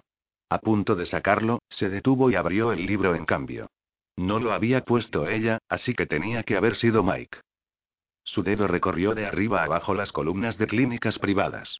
O bien Vancouver gozaba de una de las poblaciones más sanas del país o era una floreciente colonia de hipocondríacos. Al parecer Celucí había hecho lo que ella había sugerido y había ido a buscar la instalación en la que habían extraído el riñón. La clínica Eastastings entre Eastastings y Maine había sido rodeada con un círculo y comenzar aquí estaba garabateado al lado en el margen. Suponiendo que levantara el culo de la cama a las 10 o las 11 como muy tarde, si fue allí en primer lugar, no hay razón para que siga allí. Echó un vistazo a su reloj. Eran más de las 9 de la noche. Michael Cellucci ha sido policía durante 14 años, sabe cuidar de sí mismo. Tal vez encontró a alguien en alguno de esos sitios y se fue a cenar con él. Oh, mierda. Echando los pedazos del lápiz a un lado, se llamó a sí misma idiota de varias hienas. Tiene que comer, Vicky. Solo porque Henry y tú, bien, eso no significa que él lo haya hecho. Pero no estaba allí cuando ella despertó ni la había llamado y sabía que ella querría saber lo que había encontrado, de hallar algo. La clínica Astastings entre Astastings y Men. Le había dicho a Henry que esperaría hasta que Mike llamara. O algo parecido. Parecía que ese algo se había presentado. A falta de otra cosa, tenía un sitio por donde empezar. ¿Hacia dónde ahora? Henry aminoró el BMW para dejar a un ciclista espacio de maniobra alrededor de una hilera de coches aparcados. Habían comenzado su búsqueda del acompañante del fantasma en la tienda de vídeo y habían escudriñado un amplio círculo sin suerte alguna. Ninguno de los residentes locales había visto a nadie que encajase con su descripción. El centro juvenil de Leaside. Si no está allí, probablemente alguien lo conozca. Eso está al este de Gaston, ¿no? La mirada de Tony siguió apuntada al exterior a través de la ventana del coche. Sí. ¿Y qué? Es solo que está algo lejos. Si lo viste aquí, en este barrio. El centro es un lugar seguro, Henry. Un tío irá más lejos con tal de encontrar uno. Tony. Aunque no estaba usando su voz de príncipe de las tinieblas, algo en la forma en que Henry dijo su nombre le hizo girar la cabeza. Sigues a salvo conmigo. Lo sé. Para variar, apartar la mirada habría sido lo más sencillo. Los ojos pardos no albergaban asomo alguno de oscuridad, nada que le obligara a continuar. Tony tragó saliva y halló la fuerza necesaria para decir, tal vez demasiado a salvo. Durante un latido, creyó que Henry se burlaba de él, luego comprendió que la sonriente respuesta de este contenía tanta tristeza como humor. Imagino que estás hablando de la vida en general y no de nuestras circunstancias inmediatas. ¿Qué circunstancias? ¿Quieres decir tú conduciendo sin mirar la carretera? Su voz se elevó en la última palabra mientras se agarraba al salpicadero y veía cómo el mundo se estrechaba hasta convertirse en un corredor de metal en movimiento. Dios mío, Henry, eso era un camión. Eso dos. Henry volvió a meter hábilmente el coche en el carril. Lo sé. Mira, tío, si no querías hablar de eso, no deberías haberlo sacado a relucir. ¿Lo había hecho a propósito? Henry no lo creía. Había visto un hueco en el tráfico y lo había aprovechado. No. Lo hubiese o no pretendido, el momento de compartir confidencias había pasado. Como cualquier otra ciudad de su tamaño, Vancouver tenía su parte de barrios ruinosos. La zona al este de Gaston, muy citada en reportajes sobre el crimen y la pobreza, era una de las peores. En teoría, la asistencia social pagaba la mayoría de las facturas, pero la realidad era bastante menos amable. La línea divisoria entre los ricos y los pobres era increíblemente abrupta. Dejando las luces y atracciones turísticas de Gaston a un lado de la intersección, Henry empezó a dejar atrás edificios de piedra abandonados y cubiertos con tablas, antaño las sucursales principales en Vancouver de los siete bancos autorizados, alzándose hombro con hombro junto a sórdidos hoteles y pensiones. En los años 50 y 60, aquello era el bullicioso centro de la ciudad, pero este se había movido al oeste dejando solo la arquitectura detrás. Mientras conducían por Córdoba, donde los hoteles y los bares en idéntico mal estado parecían ser los únicos negocios florecientes, Tony echó una ojeada a Henry y frunció el ceño ante la expresión del vampiro. ¿Por qué tienes cara de preocupado? Aquí no hay nada que no puedas manejar. En realidad, admitió Henry con su peculiar sentido del humor, me preocupa un poco dónde aparcar el coche. Tony resopló. Es un BMW. A mí me preocuparía mucho. Un hombre sin afeitar con una chaqueta de pijama, pantalones de vestir y chancletas de goma abajo del bordillo, pasó por alto el chirrido de neumáticos y deambuló sin rumbo por la calle. Observando a los peatones con algo más de atención, Henry volvió a pisar el acelerador. Otros 15 centímetros y le habría dado. Probablemente no se habría dado cuenta. A medida que se aproximaban al centro juvenil, las aceras se encontraban más atestadas. Un grupo de adolescentes de la First Nation Nota del T, Organización de Pueblos Indios de Norteamérica, con las espaldas contra la ventana cubierta de alambre de una tienda de ultramarinos en estado de sitio, los observó al pararse junto al bordillo, volviendo las cabezas al unísono. No lo cierres, le recomendó Henry a Tony cuando éste tendió la mano para bajar el seguro. ¿Estás loco? No. Solo prefiero que no destrocen las ventanillas. Si alguien abre la puerta, estaré de vuelta aquí antes de que se lleven el coche a ninguna parte. El centro juvenil estaba al lado del Córdoba Arms. ¿Vive gente aquí de verdad? musitó Henry al echar un vistazo a la fachada del edificio. Eh, esta es una ciudad cara, contestó Tony, luchando por evitar que sus hombros se encorvaran adoptando la vieja postura recelosa. ¿Qué otro sitio puede permitirse uno que vive de la beneficencia? Con los siglos, Henry desde luego había visto lugares peores. Desde un punto de vista histórico, la zona no era particularmente violenta ni indigente. El problema era que no se trataba del siglo XV. Nunca había cazado en aquel barrio y nunca lo haría, a diferencia de la mayoría de los depredadores de cuatro patas, prefería no alimentarse de los heridos o los enfermos. Evitando pisar las piernas de un borracho dormido, aceleraron el paso cuando el acre olor a orines viejos y vómito reciente flotó por el aire junto a ellos en un cálido hálito. Comparado con las calles, el centro estaba terriblemente limpio. La decoración de contrachapado y plástico podía indicar falta de fondos pero no falta de entrega. Tony se quedó inmóvil nada más cruzar la puerta. ¿Estás bien? Preguntó Henry con suavidad, avanzando hasta pegarse detrás de él y poniéndole una mano en cada hombro. Sí. No. Es solo, bueno, recuerdos, se adelantó de repente, soltándose de Henry, tratando de no tomar a mal el hecho de saber que no podría haberse liberado de no haberlo permitido este. Vamos. A ver quién manda aquí. Él, Henry cabeceó hacia un hombre alto de cabello grisáceo echado hacia atrás lejos de una cara picada de viruelas. ¿Cómo lo sabes? El poder reconoce al poder. Ah, joder, qué profundo, comentó Tony, siguiendo a Henry a través del gentío. Pudo sentir el vello de la nuca erizándosele, y tuvo que luchar contra la sensación de que los dos últimos años habían sido una mentira, que era allí a donde pertenecía, que no podía ser libre. Henry se volvió y alcanzó a ver la mirada de Tony antes de que pudiera apartarla. Estás fuera, dijo. Has ido demasiado lejos para volver. ¿De qué estás hablando? Puedo oler tu miedo. ¿Qué? Tony sacudió la cabeza de uno a otro lado. En medio de este montón. Cuando Henry asintió, Tony suspiró. Santo Dios, creo que voy a cambiarme de camisa cuando llegue a casa. Mantuvieron sus posiciones por un latido, luego Tony se encogió de hombros. Mira, gracias, ¿de acuerdo? No dijo por qué. Henry no preguntó. Salvo por estar más limpio que la mayoría de la gente en el recinto, tanto física como químicamente, Joe Tait, el director del centro, podría haber sido uno de los muchos que bebían café gratis y esperaban pasar una o dos horas sin miedo. Tenía un filo que solo podía haber adquirido en la calle, un aire que decía no soy uno de ellos siendo ellos las personas que hablaban de cómo tenía que hacerse algo y no hacían nada. Sí, puede que los conozca, Tait había escuchado en silencio la descripción de los dos jóvenes a los que Tony había visto hablando enfrente de la tienda de vídeo, y después estudió primero a Tony y luego a Henry a través de entornados ojos. ¿Por qué están buscándolos?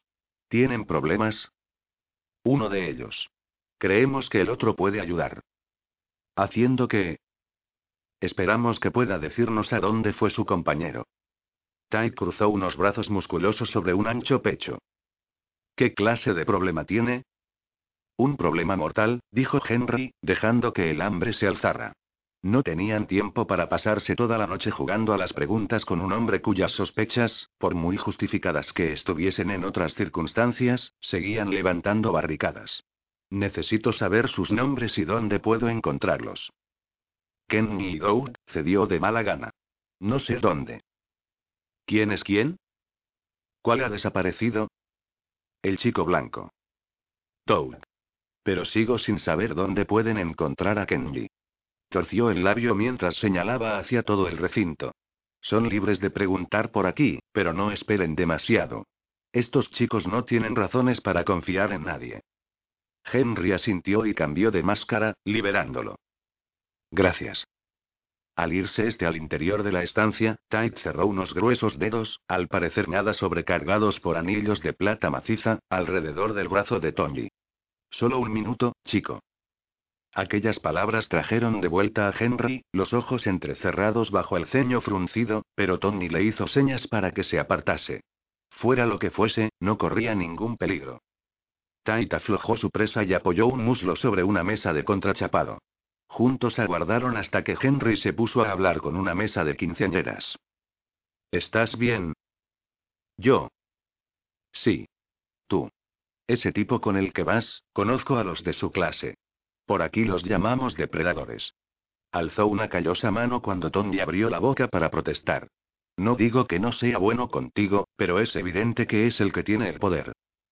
Todo va bien, Tony luchó contra un deseo casi histérico de reír. Había sido una larga noche, y ni siquiera había transcurrido la mitad de ella. De verdad.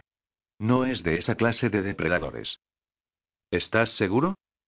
Su pulgar derecho frotó la minúscula cicatriz de su muñeca izquierda. Estoy seguro. Nadie en el centro sabía más de lo que Tyre les había contado, aunque Henry estaba seguro de que tres de las personas con las que habló estaban mintiendo. Puede que la mitad de ellos los conozcan de vista, explicó Tony cuando se marcharon, pero no saben los nombres ni nada más. Te pegas a tu propio grupo de gente cuando estás en la calle, y ni siquiera te abres a ellos. Es más seguro así. ¿Ahora qué hacemos? Podría esperar a que salgan los mentirosos, hacerles algunas preguntas en privado. Sí. O podrías preguntar a esos tíos que están junto al coche. Había tres de ellos. Tony oyó a Joetair diciendo por aquí los llamamos depredadores. De no haber visto a uno de verdad, habría tenido miedo. Así las cosas, no eran sino copias baratas, peligrosos pero de ningún modo tan terroríficos como creían ser, al menos no en comparación. Tengo un vampiro a mi lado, murmuró, y no me da miedo usarlo. Henry sonrió y alzó una especulativa ceja. ¿Vemos lo que quieren? Yo diría que es obvio, suspiró Tony, cogiéndole el paso. El mayor de los tres levantó el trasero del capó y enganchó los pulgares en el cinturón de sus vaqueros, haciendo ondular el complicado patrón de tatuajes azules que le cubrían ambos brazos desnudos. Hemos oído que has estado haciendo preguntas. ¿Sí? Oh, qué ingenioso, suspiró Tony en silencio, reconociendo la voz que Henry empleaba para tratar con idiotas. Provócalos. Como si lo necesitaran. Los tres cruzaron triunfantes miradas, luego el mayor volvió a hablar. A lo mejor tenemos algunas respuestas. ¿De verdad? Los dos que estáis buscando. Se llaman Kenny y Doug. Trabajan para mí. Si los quieres, tienes que pasar por mí. ¿Trabajan para ti? Sí. Para mí. Su sonrisa impúdica dejó claro el significado. Apretando las manos, Tony resistió el vivo deseo de ponerse detrás de Henry, de usarlo como escudo. Ya no soy ese chico. La voz de Henry se tornó afilada. Podía oler el resurgir del miedo de Tony y sabía la causa. Ello hacía difícil mantener cualquier clase de modales, incluso las distantes, arrogantes maneras que había estado empleando. ¿Sabes dónde están? Claro. Podemos llevaros hasta ellos. Por un precio. Pagaremos cuando los veamos. Los tatuajes ondularon de nuevo cuando se encogió de hombros. Como quieras. El intento de Tony de emular la indiferencia de Henry mientras los cinco caminaban hacia un callejón se vio estorbado por su certero conocimiento de lo que estaba a punto de pasar. Un contenedor de desechos, apenas más estrecho que la calle, lo convertía a todos los efectos en un callejón sin salida. La boca seca, Tony se encogió en un rincón. Henry le tocó ligeramente el hombro y se dio la vuelta. A no ser que estén en el contenedor, atrapó el puño que se dirigía hacia su rostro y tensó su presa. Los huesos crujieron. El tipo de los tatuajes se quedó mirando pasmado al cuerpo que rodaba chillando sobre la inmundicia a sus pies. Maldito cabrón. Sacó un cuchillo y se abalanzó. Su otro compañero hizo lo mismo. Henry dejó caer la máscara. Tras la matanza en el almacén, no tenía necesidad de alimentarse, pero liberó el hambre de todas formas, espoleándolo con la rabia provocada por el temor de Tony.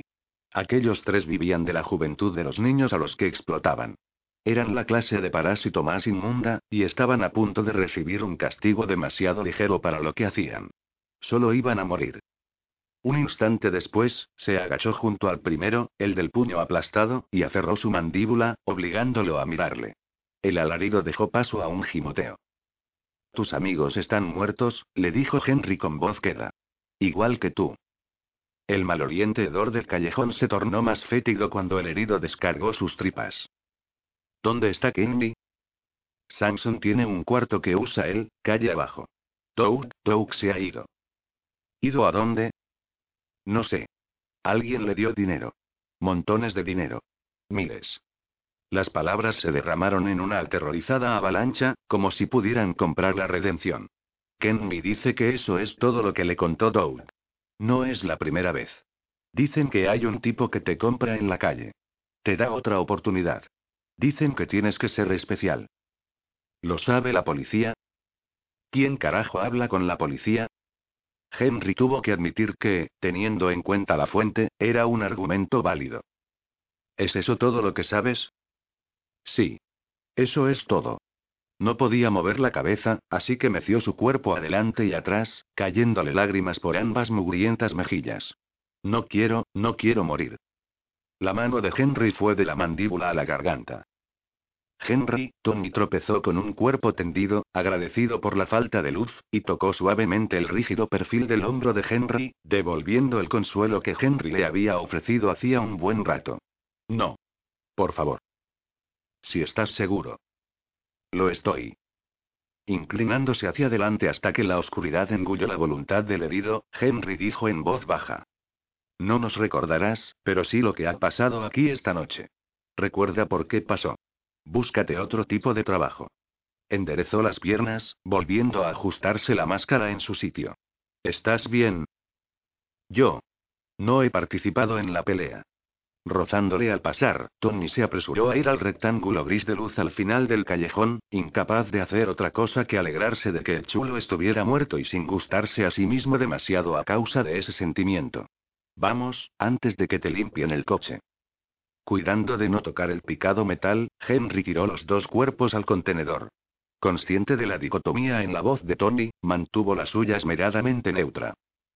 Con suerte, los carroñeros estarán esperando para ver si estos tres regresan a reclamar el premio. Tengo la impresión de que no era gente agradable. No me digas. Las inmediaciones parecían misteriosamente desiertas cuando salieron a la calle. Si no lo ven, no tienen que mentir a los polis al respecto, explicó Tony mientras corrían hacia el coche. El BMW estaba bien, aunque un gato callejero había rociado los neumáticos junto al bordillo. ¿Crees que alguien ha tomado nota de la matrícula? preguntó Henry, arrancando el motor y cargándose casi el embrague mientras abandonaba el aparcamiento. Sí. Seguro. llevan todos ordenadores de bolsillo para apuntar sus observaciones. Ser realista, Henry, la mayoría de esta gente no puede fijar su atención en el coche, no digamos en la matrícula, imitó el gesto de cascaro nuevo. ¿Te suena esto es tu cerebro drogado? Al no contestar Henry, soltó un profundo suspiro y cerró los ojos. Siendo optimistas, Doug no es el segundo tío que desaparece, pero tú solo tienes a dos de los fantasmas. ¿Por qué habría nada de venderse a un extraño sin saber qué es lo que está vendiendo? Se lo harán con un extraño por 20 pavos. Por mil, ¿quién va a hacer preguntas? Limpiándose las palmas en los vaqueros. Tony abrió los ojos. ¿Ahora a dónde? Parándose en un cruce, Henry se encogió de hombros. No lo sé, su cabeza se giró hacia la ventanilla abierta. ¿Qué? Ese olor. ¿Quieres decir hedor? No. Quiero decir Vicky. La clínica estaba cerrada, la sala de espera oscura y vacía, pero Vicky podía sentir una vida en el edificio. Una línea de luz, apenas visible en torno al perímetro de una puerta interior, indicaba que alguien estaba trabajando hasta tarde en la parte de atrás. Un sistema de alarma bastante sofisticado la disuadió de intentar un ataque frontal. Tiene que haber otra entrada, masculló, aunque solo sea para tener contento al jefe de bomberos. Pegándose a las sombras, dobló por Columbia y luego se metió por el callejón que dividía en dos el edificio. Había dos personas durmiendo en el primer contenedor junto al que pasó. Una anciana estaba sacando comida del segundo. Dejó caer su palo cuando se acercó Vicky, haciendo una grasienta bolsa de arroz frito con carne con una mano y un pedazo de tubería con la otra. Malditos chicos. Dejarme en paz. No estaba borracha ni drogada, Vicky habría olido ambas cosas, incluso por encima del hedor combinado de la callejuela y sus habitantes, así que lo más probable era que fuese uno de los miles de pacientes psiquiátricos a los que los recortes presupuestarios habían puesto en la calle. Os digo que os vayáis. Vicky atrapó la tubería, un poco sorprendida por la fuerza del golpe, y metió dos billetes de diez bajo los dedos de la anciana. Dinero culpable de la clase media blanca, lo llamaba Celluci. Tal vez. No servía para resolver el problema, pero era mejor que no hacer nada. Un poco. La anciana olfateó el dinero, luego se lo arrojó de vuelta de Vicky. No voy contigo, dijo. Aunque traigas al tipo grande. ¿El tipo grande? El que suele ofrecer el dinero. Un tipo grande. Muy grande. Tiene ojos de vaca como si no hubiera roto un plato, hace que confíes en él, pero es perverso por dentro. Lo sé. Su cerebro giró en redondo, y el dinero desapareció bajo al menos tres capas de ropa. Ten cuidado con el tipo grande, tú. De repente, se acuclilló al pie de la pared, se metió la tubería bajo un brazo, y comenzó a comer. Malditos chicos, añadió. Vicky siguió andando. La clínica tenía un sitio para aparcar, reducido incluso para el minúsculo coche importado que lo llenaba, y una puerta trasera hecha de acero industrial. Pestañeando para apartar las lágrimas bajo el resplandor de la luz de seguridad, Vicky advirtió las abolladuras. Marcas de botas en su mayoría, aunque alguien había probado sin éxito con una palanca en la parte junto al cerrojo. Un pequeño letrero decía: Cuando la luz esté encendida, lo que el timbre. Vicky supuso que los caracteres chinos de debajo decían algo muy parecido. ¿Por qué no? Oyó el timbre sonando dentro del edificio, sintió la vida acercándose. ¿Sí? ¿Puedo ayudarla? Era una voz de mujer y no muy mayor además. Vicky dirigió una mirada neutra a la rejilla del interfono. Me llamo Vicky Nelson. Soy detective privada y estoy buscando a Michael Cellucci. ¿Michael Cellucci? La sorpresa en su voz no parecía deberse al nombre en sí, sino más bien al hecho de oírlo de nuevo. Sí. Tengo razones para creer que vino a verla hoy. Es mi compañero, y presiento que está en un apuro. Un minuto, por favor. Bien, Vicky, si esta mujer ha tomado parte en lo del riñón, acabas de saltar dentro de la cazuela. Eso ha sido brillante. La puerta se abrió con un crujido. Pero al menos he entrado. Los cerrojos volvieron a resonar al ser echados de nuevo detrás de ella y una figura con una blusa holgada apareció perfilada a la luz del final del corto pasillo. Soy la doctora Seto. Dirijo esta clínica. Por favor, pase al despacho. Cuando Vicky dobló la esquina, sus ojos se habían acostumbrado a la luz. Oh, Dios mío. La doctora Seto frunció el ceño, levantó la mano del respaldo de una vieja silla de oficina de madera y se echó un mechón de cabello de ébano detrás de la oreja. ¿Cómo? Inconsciente de haber hablado en voz alta hasta oír la reacción de la doctora, Vicky musitó una disculpa, dando gracias por no poder sonrojarse ya. Si eres uno de los malos, Celluci está en un buen lío. El muy cabestro es pan comido para las mujeres pequeñas y hermosas. Usted, esto, no es lo que esperaba. La doctora suspiró, sus fosas nasales se contrajeron, acostumbrada y molesta por la reacción que su aspecto suscitaba. El sargento detective Celluci no mencionó que estuviese trabajando con una detective privada. Tal vez debería enseñarme alguna credencial. Debería haberlo comprobado antes de dejarme entrar, le hizo notar Vicky, buscando en el bolsillo lateral de su bolso de bandolera. Lo habría hecho si hubiese sido un hombre, Terminó la frase Vicky, entregándole la funda doblada de plástico. Sí. Visiblemente enfadada consigo misma, la doctora Seto echó un vistazo al carné y se lo devolvió. Ahora estamos iguales, decía su expresión con tanta claridad como si lo hubiera pronunciado en voz alta. Prosigamos. ¿Debo suponer que el detective ha desaparecido? Cuando Vicky asintió, ella se apoyó contra el borde del escritorio y cruzó los brazos. Estuvo aquí esta mañana, hacia las 11.30. Agarró a uno de mis chicos de la calle que estaba tratando de largarse con una caja de condones. Almorzamos juntos. Le enseñé la clínica. Yo tenía trabajo y se fue. ¿Almorzasteis juntos? ¿No sabe a dónde fue? No. ¿Almorzasteis juntos? ¿Está segura? En realidad no le vi marcharse. Tenía pacientes ingresando. Bien, así que almorzaron juntos. Fantástico. Él tiene que comer. Vicky fijó la mirada en un póster con la imagen de un estómago ulcerado, sabiendo que si miraba a la doctora le arrancaría las respuestas a la fuerza. ¿No recordará de qué hablaron el detective y usted durante el almuerzo, por un casual? No gran cosa. La mayor parte trivialidades. ¿Trivialidades? Celluci nunca había conseguido que una conversación intrascendente no se volviera un interrogatorio en su vida. O desde que ella lo conocía, que era la parte de su vida que importaba. Ya sabe, comparando Toronto y Vancouver. El prolongado silencio puso nerviosa a la doctora. En ningún momento dijo que estuviera trabajando en un caso. Supuse que estaba de vacaciones. Técnicamente, lo está. Solo me está ayudando. ¿Le conoce desde hace mucho?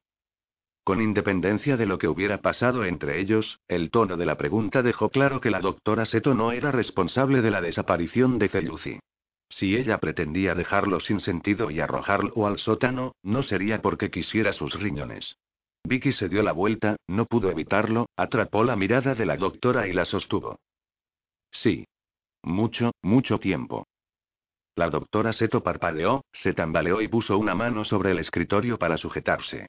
Por un momento, había sentido como si estuviese abismándose dentro de una plateada oscuridad, zarandeada de uno a otro lado por oleadas de energía pura apenas bajo control. Tengo que dormir más. Me temo que no puedo ayudarla a encontrarle, musitó, enderezándose. Sencillamente no sé a dónde fue después de dejar la clínica. Lógicamente, habría ido a las otras clínicas, pero ¿a cuáles y en qué orden? El rastro se había enfriado hacía horas. Vicky hizo a un lado una entumecedora sensación de futilidad y rebuscó en las profundidades de su bolso hasta dar con una de las tarjetas de Henry. Gracias por su tiempo. En caso de que recordase algo más, ¿podría llamar a este número de móvil? En realidad no hay nada más que recordar, señorita Nelson. En caso de, doctora. Muy bien. En caso de.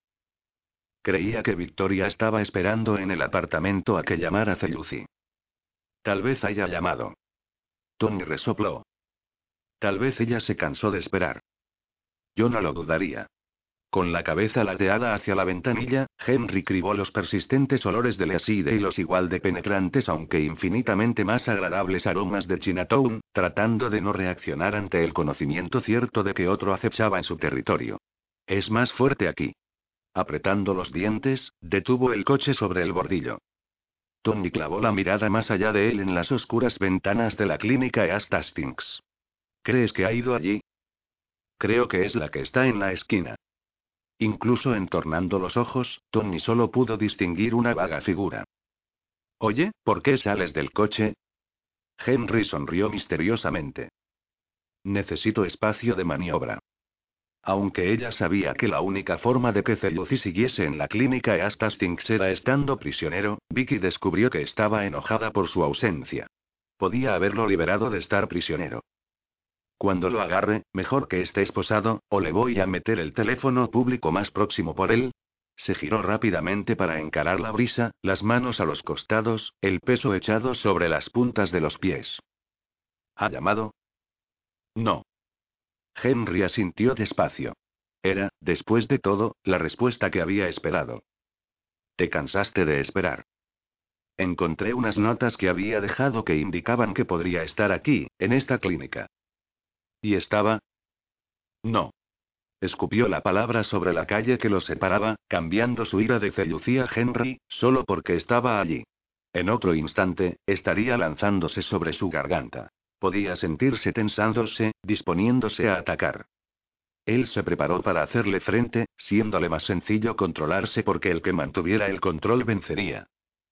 Eso no sirve de mucho, Vicky. ¿Crees que no lo sé? gruñó ella. Y no tienes ni idea de lo mucho que me cabrea que no pueda enfurecerme contigo sin tratar de matarte. Una mano alzada interrumpió la réplica de él. Ella permaneció inmóvil, obligándose a recordar cómo había sido tras la matanza para volver a serenarse. Para su sorpresa, funcionó. Casi del todo. Entonces, dio un paso adelante, dirigiéndose al coche, ¿habéis conseguido dar con el testigo de Tony? En cierta forma, Henry cogió el paso al lado de ella, a un prudente brazo de distancia. El fantasma se llama Doug. Tuvimos una pequeña charla con su chulo. ¿A quién mataste? No era una pregunta. Podía oír la muerte en su voz. La parte de ella que todavía recordaba a la persona que había sido se preguntó dónde había estado esa clase de justicia fortuita durante los años que había pasado tratando de quitar a esa escoria de las calles. Estaba sentado en su apartamento escribiendo novelas rosa. No importa. Siento haberlo preguntado. ¿Te dijo algo? Solo que alguien está pagando mucho dinero a gente especial. Especial en cuanto al mismo grupo sanguíneo que el comprador del riñón. Tal vez. Pero ¿cómo lo averiguarían? Vicky esperó hasta que el estruendo de un camión los dejó atrás, luego movió la cabeza hacia la clínica. Acceso a los historiales. ¿Qué? ¿A través de hackers de alquiler? Si puedes comprar un riñón, Henry, sin duda puedes permitirte comprar a alguien con esa clase de habilidad elemental para entrar en los ordenadores. Le refirió su conversación con la anciana del callejón. Suena como si hubiesen adquirido algo de músculo con perversos ojos de vaca. Toro. ¿Toro? El tono de ella aconsejaba una rápida explicación. Era una broma, Vicky. Un hombre tendría ojos de toro. Creo que me gustaba más cuando estábamos tratando de matarnos el uno al otro. ¿Y ahora qué? Henry se detuvo junto al coche, con la mano en la puerta del conductor. Volvemos al apartamento y vemos si Celucía ha regresado. No lo ha hecho. Agachando la cabeza, hizo un gesto de saludo a Tony. Si hubiera vuelto sin estar nosotros, llamaría al móvil. El móvil sonó. Hablando del rey de Roma, murmuró Henry, tendiendo la mano a través de la ventanilla abierta. Tony articuló una silenciosa advertencia mientras le entregaba el estridente aparato de plástico. Si es Celuci, sea amable. Alzando las cejas en un exagerado quién, yo. Henry abrió de golpe el micrófono. Fitzroy. Soy la doctora Seto, de la clínica East Hastings. He estado hablando con una tal señorita Nelson hace un momento. Me dio este número, Y. Un minuto, doctora. Sonriendo, ofreció el teléfono a Vicky. Es para ti. Su sonrisa se desvaneció al descubrir que era casi imposible soltarlo, darle a otro algo de su propiedad. Gruñendo, volvió a meterlo dentro del coche. Tony, dale el teléfono. Resistiendo el deseo de aplastar algo tan impregnado por otro depredador bajo su tacón, Vicky se lo acercó a la cara. Diga. Señorita Nelson. Me he encontrado con el señor Fitzroy por casualidad, doctora, contestó Vicky a la pregunta tácita. Pasaba conduciendo cuando salía hasta Stinks. Ah. Su tono sugería que era una casualidad en la que no creía demasiado. Es que he recordado algo que pasó tras el almuerzo. No fue nada importante, pero he pensado que podría interesarle saberlo. Tras el almuerzo, los dos hombres cruzaron una mirada interrogativa. ¿Qué tiene contra el almuerzo? susurró Tony. Henry se encogió de hombros. Podía oír seis latidos distintos saliendo del sótano del apartamento enfrente de la clínica, pero los aparatos electrónicos le impedían escuchar otra cosa. Sí. Al volver a la clínica, vimos a Patricia Chow junto al Centro Cultural Y. La reportera de televisión por cable. Eso es. El detective mencionó que había visto su entrevista con Ronald Swanson Y. Ronald Swanson, el agente inmobiliario, es más que un simple agente inmobiliario, señorita Nelson. Su tono era cortante, quizá en defensa de Ronald Swanson, más probablemente en respuesta a las interrupciones. Ha donado dinero a mil causas por toda la ciudad. Nos donó el sistema informático de la clínica y es más o menos 100% responsable del proyecto Esperanza. ¿De qué se trata? Es un centro de asistencia en el límite de Vancouver Norte donde los pacientes esperan a que haya riñones disponibles. Es una especie de capilla dedicada a su esposa muerta. Un lugar precioso, silencioso, tranquilo. ¿Esposa muerta? Sí, murió de un fallo renal antes de que encontraran un donante para ella. Vicky pestañeó, algo desconcertada. ¿Le contó esto a Celuci? No, pero sí que hablamos sobre trasplantes de riñón, aunque solo para saber si yo los realizaba de hecho. ¿Realiza trasplantes, doctora? Esta es una clínica popular, señorita Nelson, ¿usted qué cree? Continuó antes de que Vicky pudiera decírselo. Es curioso, sin embargo, el detective me preguntó eso mismo. Tal vez me esté metiendo del todo donde no me llaman, pero tiene que ver su investigación con el cuerpo sin manos que hallaron en el puerto, al que le falta un riñón. No estoy autorizada para hablar de eso. Muy bien. Pero ya le digo, si está investigando a Ronald Swanson, se equivoca de plano. Está regalando continuamente su dinero. Por aquí, casi se le tiene por santo. No hay muchos santos que ganen millones en bienes inmuebles, apuntó Vicky con ironía. No tengo intención alguna de discutir con usted al respecto, señorita Nelson.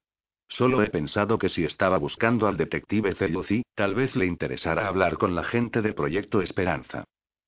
Si recuerdo bien, doctora, ha dicho antes que no le habló de ellos. Es un detective, señorita Nelson, su tono sugería que era el único detective implicado.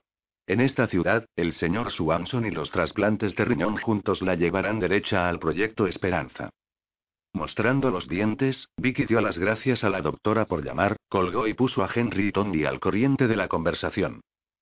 Así que ¿quién se viene conmigo a echar un vistazo al proyecto Esperanza? Henry movió la cabeza. Demasiada coincidencia, todas las piezas encajando también en su sitio. Creo que está sacando conclusiones precipitadas. En realidad, yo creo que estoy formulando una hipótesis. Sus ojos se bañaron de plata por un instante. La cual pretendo comprobar yendo al proyecto Esperanza y averiguando cuánto tiempo tiene que esperar realmente esa gente sus riñones. Y si reconozco algo en la nevera, voy a destrozar el lugar. Ir al proyecto Esperanza, ¿Los tres? La mirada de Tony fue rápidamente de Henry a Vicky y de nuevo a Henry. ¿En un coche? ¿Es seguro? Buena pregunta, reconoció Henry. Vicky. Nos las arreglaremos, saltó ella con impaciencia. Mientras tengamos la cabeza ocupada en encontrar a Mike, y exista la posibilidad de que haya violencia al final del viaje. Ah, Tony cerró los ojos por un momento y respiró hondo. Hablando tanto para sí mismo como para la noche, se quejó. No creo que esté preparado de verdad para la violencia. Otra profunda inspiración, y salió del coche, volviéndose para mirar a través del techo a Henry. Yo, esto, volveré al apartamento, y si viene, te llamaré. Permanecieron así un largo instante. Si estás seguro, dijo Henry por fin. Sí. Estoy seguro. Tragó saliva con fuerza y se balanceó adelante y atrás, de un pie al otro. Lo siento, Victoria. Simplemente no puedo. Ella inspiró hondo y dejó salir el aire despacio. Cuando habló, su voz era la más amable que Henry le había oído desde el cambio. Entiendo. Y no hay razón para que debas ponerte en peligro porque no podamos comportarnos como personas civilizadas. Dando la vuelta al coche en cuestión de un latido, cogió la cara de Tony entre sus manos. ¿Te importa si te dejamos aquí? ¿O te llevamos a casa primero?